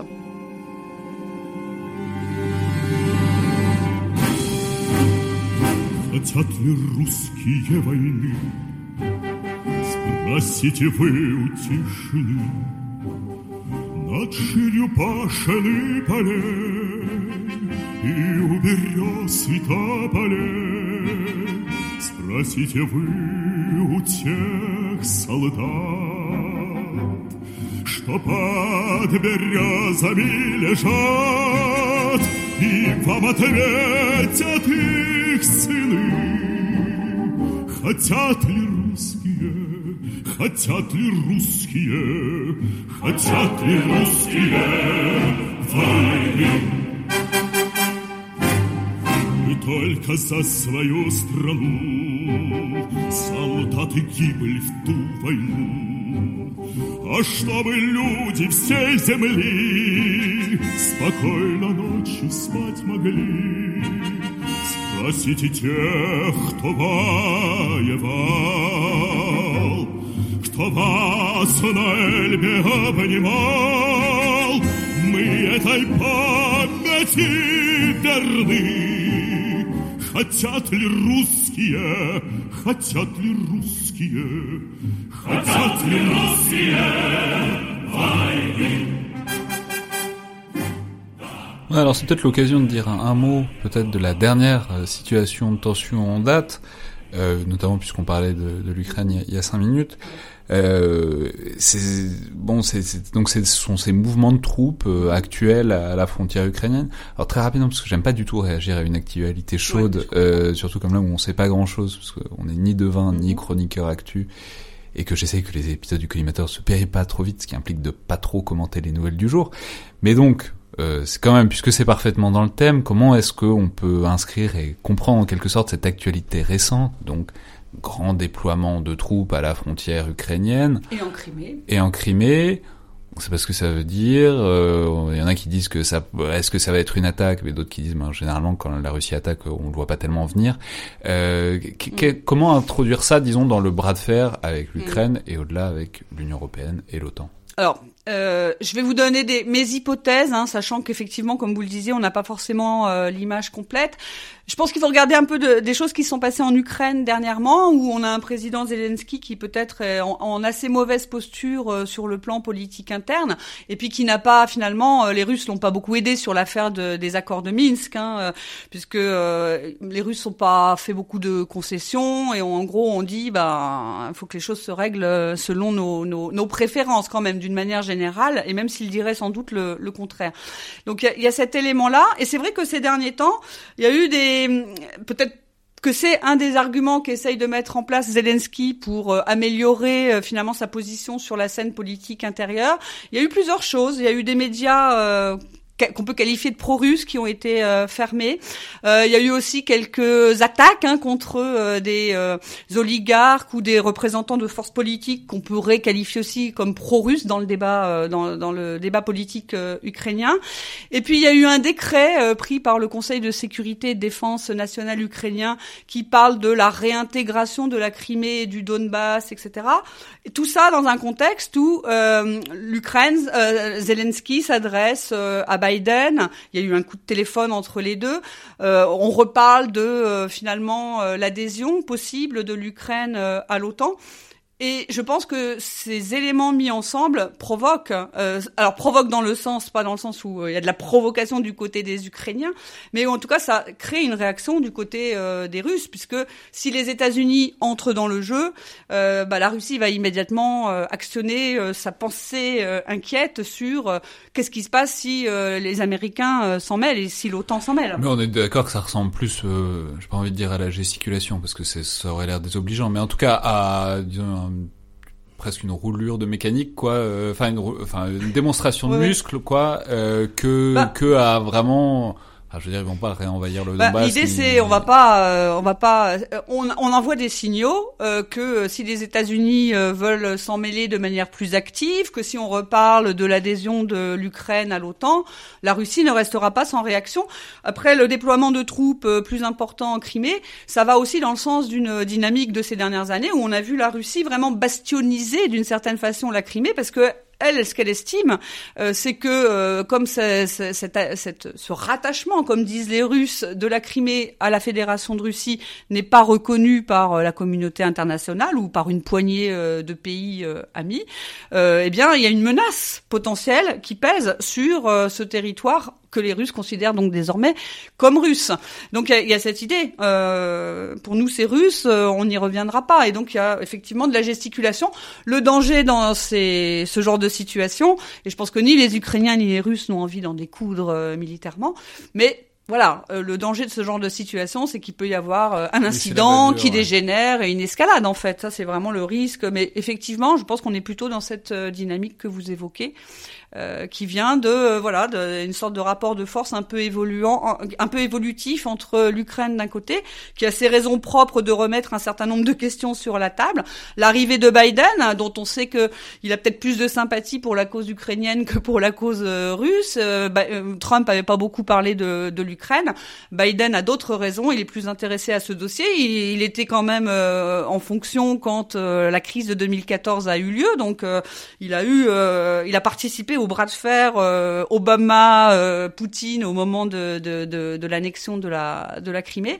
Donc il a potentiellement plus de raisons d'avoir envie euh, de s'en mêler quand les Ukrainiens appellent la communauté internationale à, à, réagir. Donc les Russes réagissent à tout ça, euh, mais effectivement, je pense qu'il n'y a pas de volonté d'envahir qui viendrait de nulle part. voilà. Mais encore une fois, on ne peut pas euh, complètement exclure une escalade dans ce genre de situation assez tendue.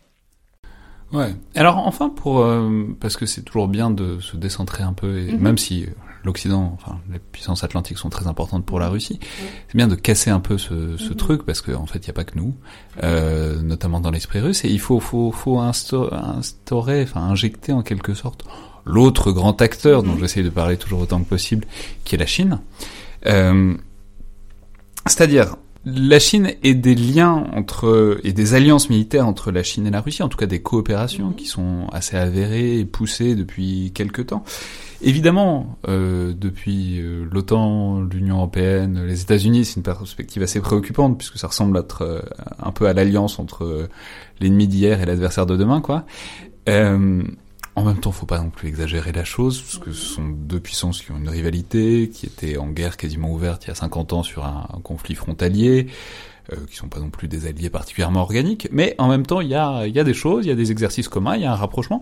Donc disons, quelle en est la mesure de ce rapprochement militaro-stratégique entre Chine et Russie, et qu'est-ce que chacun y trouve?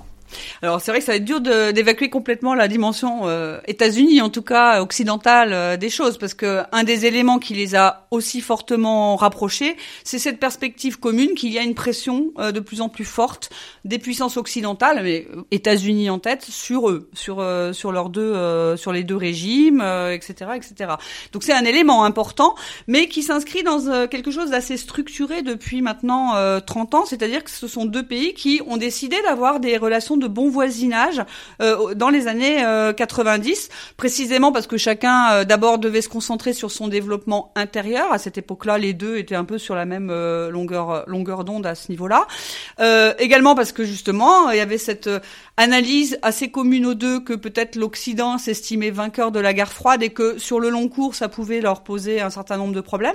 Mais l'idée, c'est aussi, voilà, pour la Russie, c'était de s'assurer euh, de ne pas avoir euh, dans la Chine qui montait en puissance un adversaire euh, à sa frontière, euh, compte tenu de la situation qu'on a évoquée tout à l'heure, qui n'était pas une situation très confortable. Et même aujourd'hui, la Russie, se sont pas forcément euh, dans une très forte assise sur le plan économique, sur le plan même démographique face à cette multitude de menaces qu'elle perçoit toujours euh, sur sa sécurité. C'est intéressant, ils n'ont pas réagi à la montée de la Chine comme à euh, une menace pour eux ils l'ont, ils, enfin, c'est-à-dire la, Chine qui monte économiquement et militairement, c'est pas devenu une menace pour eux, c'est c'est devenu aussi une opportunité dans une certaine mesure, puisque la menace, euh, enfin en tout cas le souci principal, c'était l'Occident. Ça leur pose quand même un problème parce que euh, ils voient bien que le rapport de force il s'est inversé en pas beaucoup de temps, hein, à leur détriment. Donc évidemment ça leur pose question et on en parlait beaucoup plus d'ailleurs dans les années 90, même 2000.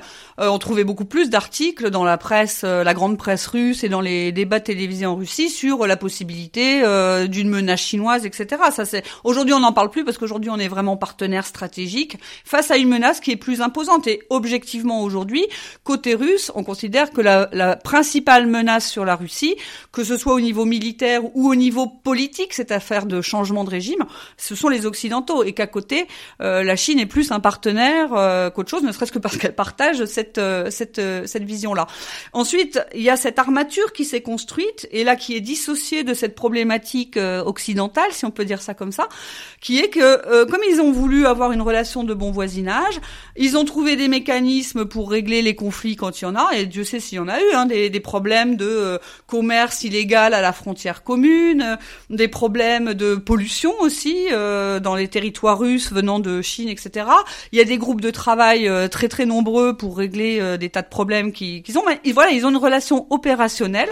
Euh, ils sont voisins, ils ont des problèmes communs et ils essayent de les régler, de les régler ensemble.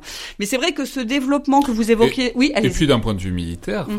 c'est ce que j'allais évoquer. C'est ça. depuis quoi, depuis les années 2000, mais surtout depuis 2012, ils font des mhm. exercices communs, notamment des exercices navals fréquents, etc. Il y a un, il y a un vrai truc quoi. Et ça, pour le coup, c'est quand même assez lié à cette perspective euh, des deux que l'Occident exerce sur eux, et notamment les États-Unis, donc, et exerce sur eux une pression vraiment très forte. Et donc, il y a ces exercices, euh, effectivement, euh, ça, ça date de 2012, les premiers exercices navals, donc c'est chaque année, et parfois, c'est dans des zones qui sont assez expressives, on va dire, du point de vue du rapport de force stratégique avec les avec le, les Occidentaux. Donc, on a parfois la marine chinoise qui se retrouve en Baltique, désormais, la Russie et la Chine qui mènent des exercices conjoints en mer de Chine du Sud, etc., euh, etc. Donc on voit très bien quels sont les messages hein, que, que ces exercices euh, envoient. Et par ailleurs, il y a eu euh, ces grands exercices stratégiques en territoire russe, Vostok, ça veut dire Est, donc une fois tous les quatre ans, il y a un exercice stratégique Est où l'armée russe est censée traiter les menaces qu'elle voit par rapport à cette partie de son territoire. Et c'est vrai que jusqu'à un passé récent, voilà, on regardait plutôt ce que ça pouvait vouloir dire par rapport euh, alors l'éventuel envahisseur chinois, etc., etc. Et là, en 2018, donc le dernier exercice Vostok euh, en date, vous avez des troupes chinoises qui participent en territoire russe à cet exercice. Et donc là, le message est très clair. Le message, c'est euh, nous sommes vraiment voisins, nous avons des relations de bon voisinage, et si nous invitons des troupes chinoises sur notre territoire, et il y avait également des troupes mongoles d'ailleurs, euh, si on invite des troupes chinoises sur notre territoire pour participer à cet exercice, c'est que euh, voilà, il n'y a pas de menace perçue euh, de la part euh, du côté de la Chine en fait. Donc c'est un cran supplémentaire. Et on voit que les, les Russes aussi aiment bien mettre en avant finalement. Euh, euh, l'intérêt que les Chinois manifestent pour l'expérience opérationnelle de l'armée russe que n'a pas l'armée euh, l'armée chinoise. Il faut toujours préciser que c'est le grand la grande lacune de l'armée chinoise, c'est les, interventions extérieures. C'est ça. Pas faire, et visiblement, euh, ils, espèrent avoir des effets d'apprentissage au travers de ces exercices qu'ils mènent avec avec les Russes ces derniers temps, que ce soit en bilatéral ou dans le cadre de l'organisation de coopération de Shanghai. Et pour les Russes, c'est c'est positif parce que voilà, c'est le truc de prestige. Et une fois de plus, quelle est la carte que la Russie peut jouer le plus efficacement aussi euh, de par son passé militariste, hein, qui fait qu'elle a un petit peu mis l'accent sur cette carte maîtresse qui est le facteur militaire. Eh bien, c'est à nouveau c'est cette carte euh, des forces armées. Donc, ça permet aussi de dire dans ce domaine-là, quand même, j'ai encore un, petit train d'avance par rapport aux Chinois, puis je leur montre ce que je suis capable de faire au cas où, quoi. Il y a, il y a de ça, mais effectivement, il y a une vraie densification des, des relations militaires entre la Chine et la Russie. C'est intéressant parce que jusqu'à un passé récent, dans ce fameux partenariat stratégique On parlait beaucoup de les coopérations d'armement, des ventes d'armes russes euh, à la Chine, certes, mais c'est pas une coopération militaire en tant que telle. Et aujourd'hui, ça, ça prend de, de l'essor. Et ça, c'est quand même très directement lié à cette perspective euh, commune euh, sur l'Occident, potentiellement menaçant pour leurs intérêts, voire pour la stabilité des régimes, des deux régimes russes et chinois. Alors enfin, tout dernier euh, volet, disons, de, de, ce grand tour d'horizon, je, voudrais terminer, bon, parce qu'on vient de parler énormément d'histoire et de stratégie militaire mhm. russe, et je voudrais clore simplement en parlant un peu, si possible, de capacité opérationnelle, mais peut-être un peu plus précisément, tel mhm. qu'on peut les observer euh, actuellement. Alors évidemment, c'est complètement océanique euh, comme sujet, ça mériterait... une mission. Chaque composante de l'armée russe mériterait une opération à part entière, l'armée de l'air, la, la marine et l'armée de terre. Par ailleurs, je signale que l'une des meilleures ressources euh, sur le sujet pour ceux qui voudraient creuser, c'est le hors-série DSI auquel je faisais référence tout à l'heure, le numéro 71, qui est extrêmement précis là-dessus, qui complète excellemment bien euh, votre ouvrage.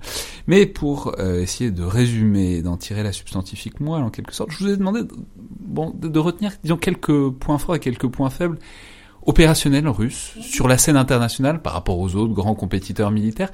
Qu'est-ce qui, bon, rapidement, mais qu'est-ce qu'ils savent très bien faire, qu'est-ce qu'ils savent moins bien faire, quels sont, disons, les domaines d'excellence encore reconnus et visibles aux yeux de tous Mhm. euh, de l'armée russe. Ouais. Alors non seulement il y a le DSI, euh, mais il y a aussi euh, cité dans mon ouvrage, il y a sur ces aspects-là euh, plus techniques en fait et pour les équipements, euh, je cite des blogs euh, qui vraiment sont euh, Ah, on peut citer le, imparables. le blog qui qu'on aurait dû citer probablement avant, mais l'un des tout meilleurs, c'est le blog Red Samovar, Tout à fait. animé par Benjamin. Gravis, qui est qui est un spécialiste étonnant de, de, de toutes les composantes militaires russes, qui Mhm. est vraiment un puits de science là-dessus. Donc on peut le recommander pour tous ceux qui voudraient creuser, en sachant qu'une fois qu'on commence à mettre le doigt dedans, il va très loin et Ah on peut oui, se oui. laisser emporter très très loin dans les capacités militaires russes une fois fait. une fois sur le blog. Mais alors en termes donc plus généraux, et puis ceux qui voudront creuser iront voir le blog euh, Red Samovar. Euh, finalement, les points forts, ça reste les points euh, qui étaient les points d'excellence finalement dans la période euh, soviétique. Donc l'aéronautique reste quand même un, un de leurs points d'excellence. Tout ce qui est missiles, et on l'a bien vu, j'ai parlé des missiles calibre, mais il y a eu d'autres nouveautés en, en la matière, et on parle beaucoup des, des, des missiles hypersoniques russes qui sont en cours de, de développement. Alors il y a peut-être un petit peu aussi de de- d'exagération, en tout cas de, de valorisation excessive. euh, Sur, mais en tout cas, c'est clair que sur ça, ils ont euh, de très bonnes euh, capacités. Mais par ailleurs, les missiles hypersoniques, ça, ça, ça va dans le cadre de tout un, un domaine de- d'excellence russe traditionnelle qui est l'aéronautique, enfin l'aérospatial militaire. Absolument. qui- Puisque l'hypersonique, l'idée c'est Mhm. qu'il dépasse l'atmosphère terrestre, il re-rentre en Mhm. hypersonique, et que bah ils ont aussi un Mhm. pas un temps d'avance, mais ils ils s'y sont mis très tôt, et ils sont très bons en ouais. aérospatial le militaire. Absolument. Donc ça, ça reste des points, euh, des points forts. Il y a les systèmes antiaériens. D'ailleurs, c'est pas le hasard si on retrouve aussi ces systèmes en bonne euh, position dans euh, les ventes d'armes aussi de la Russie sur la scène internationale. Le volet aéronautique, le volet en- système antiaérien sont les deux principaux, enfin en tout cas les deux premiers secteurs dans lesquels la Russie vend assez efficacement ces systèmes militaires. À la fois les Sukhoi et les S-400, quoi. Voilà, tout à fait. S400, mais aussi les Pantsir. Enfin, il y a plein de systèmes anti-aériens euh, de toute euh, portée et de toute taille euh, qui, qui, qui, qui signent un peu un des champs de qualité euh, de, l'industrie d'armement russe. Par ailleurs, là, ils ils nous ont assez, ils ont eu des compétences marquées. on l'a vu en Syrie, on l'a vu aussi en Ukraine.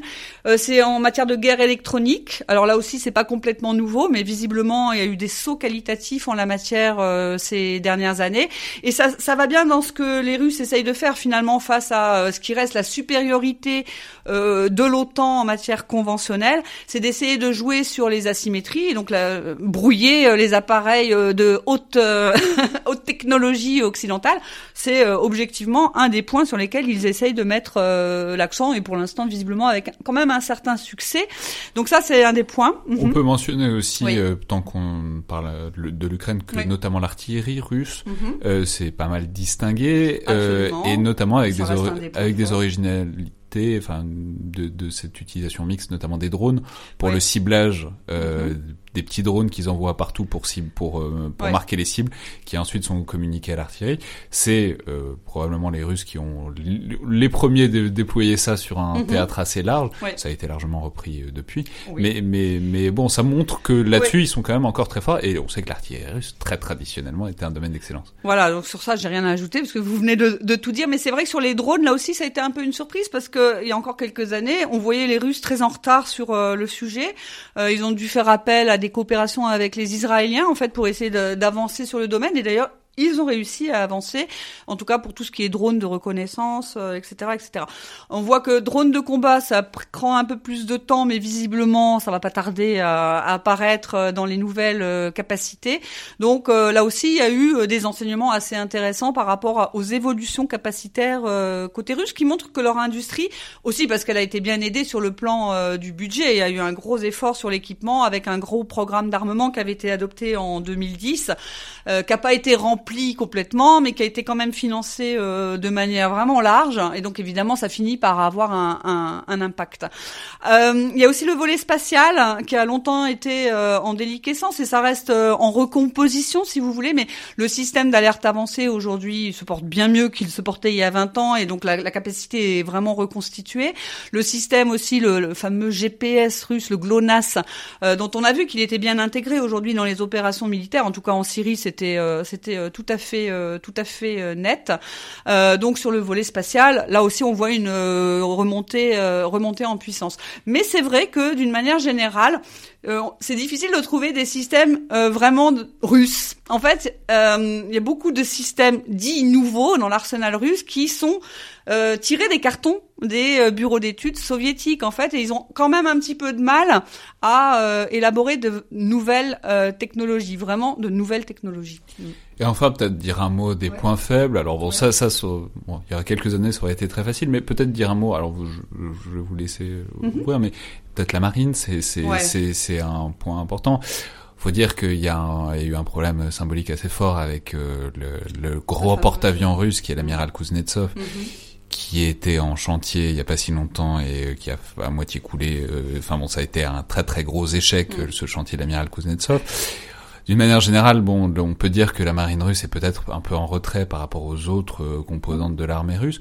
Euh, alors je sais pas. Absolument, euh, notamment pour les grandes plateformes, ça c'est vraiment pourquoi? Parce que en fait, euh, du temps de l'Union soviétique, c'était l'Ukraine qui avait euh, le plus gros des compétences en la matière. Hein, donc, euh, et puis, ben, les chantiers navals russes, il y a eu beaucoup de réorganisation. Ils en avaient trop. Il y a eu des fusions. Il y a, eu une désorganisation de ce secteur. Et c'est pas pour rien que Serdyukov, dont nous parlions tout à l'heure, avait voulu acheter les bâtiments de projection et de commandement Mistral, non seulement bah, pour avoir ce beau bâtiment dans, dans, dans l'arsenal russe, mais aussi parce qu'il y avait de, il y avait des effets d'apprentissage, notamment en matière de gestion de grands projets comme cela, de construction de bâtiments de cette euh, nature, parce que leurs leur chantiers euh, ne savent pas euh, faire, ou en tout cas pas très bien faire. Donc sur ça, il y a ça, un, on peut rappeler que donc c'était le troisième de la classe des, des, des, BPC, enfin bon, de, aujourd'hui des, mmh. des, PHA, les porte hélicoptères amphibies. Mmh donc qui était censé être vendu à la Russie. Puis après, il y a eu 2013-2014 qui est passé par là et c'est devenu le Dixmude. Euh, mais euh, enfin bon, la marine l'a récupéré, je crois, avec plutôt beaucoup de bonheur. Mais mais c'était quand même le projet, c'était de rentabiliser ce grand projet très coûteux en en vendant un paquet à la Russie. Puis bon, depuis on en a vendu aussi à, à l'Égypte. Voilà, tout à fait. Et, euh, donc, euh, c'était juste pour dire que justement, euh, en achetant euh, ces bâtiments, l'idée c'était non seulement voilà de d'avoir ces, ces, ces plateformes là dans l'arsenal russe, mais aussi d'apprendre à d'avoir des effets d'apprentissage en termes de gestion de projets de construction de ce type de, de bâtiments. Donc les Russes aujourd'hui vous disent bon, on sait très bien, on peut pas forcément aller euh, très très loin, mais on a encore quelques bâtiments un petit peu anciens maintenant, mais on peut quand on veut faire de la projection, de la démonstration, on a encore quelques restes, euh, c'est pas évident mais on peut le faire. Et puis pour le reste finalement, ben on l'a montré en Syrie, c'est ce que j'évoquais tout à l'heure, on a ces, ces missiles euh, qu'on peut finalement déployer sur des petites plateformes et ça on sait assez bien faire les petites plateformes. et on a quand même quatre flottes euh, et une flottille en caspienne. Et donc, euh, avec nos armes de précision, on peut finalement compenser dans une certaine mesure euh, bah, cette, ces limitations qu'on a intrinsèques en termes de bâtiments. Après, ça compense pas tout, mais, mais, il y a aussi les sous-marins qui, qui, bon, qui font partie de la composante nucléaire évidemment, mais pas que. et pas que. Et ça, ça marche plutôt bien. Et on les a vus d'ailleurs, mm. justement pour ne pas se contenter de la dissuasion, on les a vus très récemment au pôle Nord, briser la banquise. Euh, bon, alors c'est aussi de la géopolitique arctique. C'est aussi une autre question dans laquelle on n'a pas du tout le temps d'entrer. Mais ça montre quand même que euh, la flotte de sous-marins, même si elle est plus invisible, disons, est quand même euh, quelque chose qui se tient très bien au sein de l'appareil militaire russe. Oui, d'ailleurs, bah, oui, oui, il y a eu beaucoup de. on parlait de la Crimée, elle a été beaucoup renforcée en sous-marin classe kilo. tous les, toutes les nouvelles plateformes qui sont produites sont équipées pour justement pouvoir emporter ces fameux missiles calibre à longue portée, sans censé être précis, etc. Donc voilà, il y a cet effet de compensation euh, qui peut suffire et, et, on peut rappeler que traditionnellement, finalement, sur les ambitions navales, bah, la Russie, qui est quand même la puissance continentale par excellence, elle est souvent ambivalente. Hein. Euh, c'est une priorité quand on a de l'argent, quand on a euh, les moyens, et puis sinon, bah, on se débrouille autrement parce que la priorité, ça va plutôt être la protection des abords, euh, compte tenu du long littoral russe, il y a quand même matière à s'occuper. Et donc aujourd'hui, on a ces technologies qui nous permettent de compenser finalement le fait qu'on n'a pas finalement beaucoup de moyens pour aller très loin dans ce qu'ils appellent l'océan mondial. Et puis ils essayent aussi, et je pense que ça fait partie de la stratégie de compensation, ils essayent d'obtenir des accès euh, à des ports euh, pour euh, pour leurs bâtiments. Et on l'a vu récemment avec un accord hein, qui a été passé pour avoir un point d'appui naval à Port-Soudan. Et on peut supposer que dans les prochains temps, ils essaieront de multiplier ce type d'opération pour justement accroître leur présence navale malgré les limitations objectives hein, des, des chantiers navals russes. Très bien. Merci infiniment Isabelle Facon d'être venue dans le collimateur et donc d'avoir euh, raconté cette histoire et, dressé ce tableau de la puissance militaire russe avec nous. Merci à vous. Je rappelle donc cet ouvrage, La nouvelle armée russe, dans, euh, collection des carnets de l'Observatoire, dont je signale encore qu'il se complète idéalement du hors-série numéro 71 de DSI, qui détaille, euh, lui, très finement toutes les capacités et les équipements divers de l'armée russe. Voici donc pour ce numéro 100 du Collimateur, le podcast de l'Institut de recherche stratégique de l'école militaire. On va probablement profiter de ce chiffre rond pour prendre une pause d'une ou deux semaines. C'est encore un peu flou, ça dépend d'une variable. Mais évidemment, euh, il y a encore un épisode vendredi qui sera probablement un bunker euh, avant cette interruption. Et dans tous les cas, euh, surveillez vos fils podcast. Il n'est pas impossible que je commence parfois à rediffuser pendant les pauses des, des épisodes plus anciens, mais qui se laissent particulièrement réécouter, parfois quand je trouve qu'ils sont toujours pertinents et d'actualité. Dans tous les cas, on reviendra avec des épisodes neufs au moins vers la fin du mois. Comme toujours, Notes, remarques et commentaires sont particulièrement les bienvenus sur les outils d'Apple Podcast ou de SoundCloud. C'est un des leviers de la croissance de l'émission, mais dont le ressort principal reste le bouche à oreille, le fait que vous en parliez autour de vous à des gens qui pourraient être intéressés par les différents formats du collimateur. Bonnes vacances donc, merci à toutes et tous, et à la prochaine fois.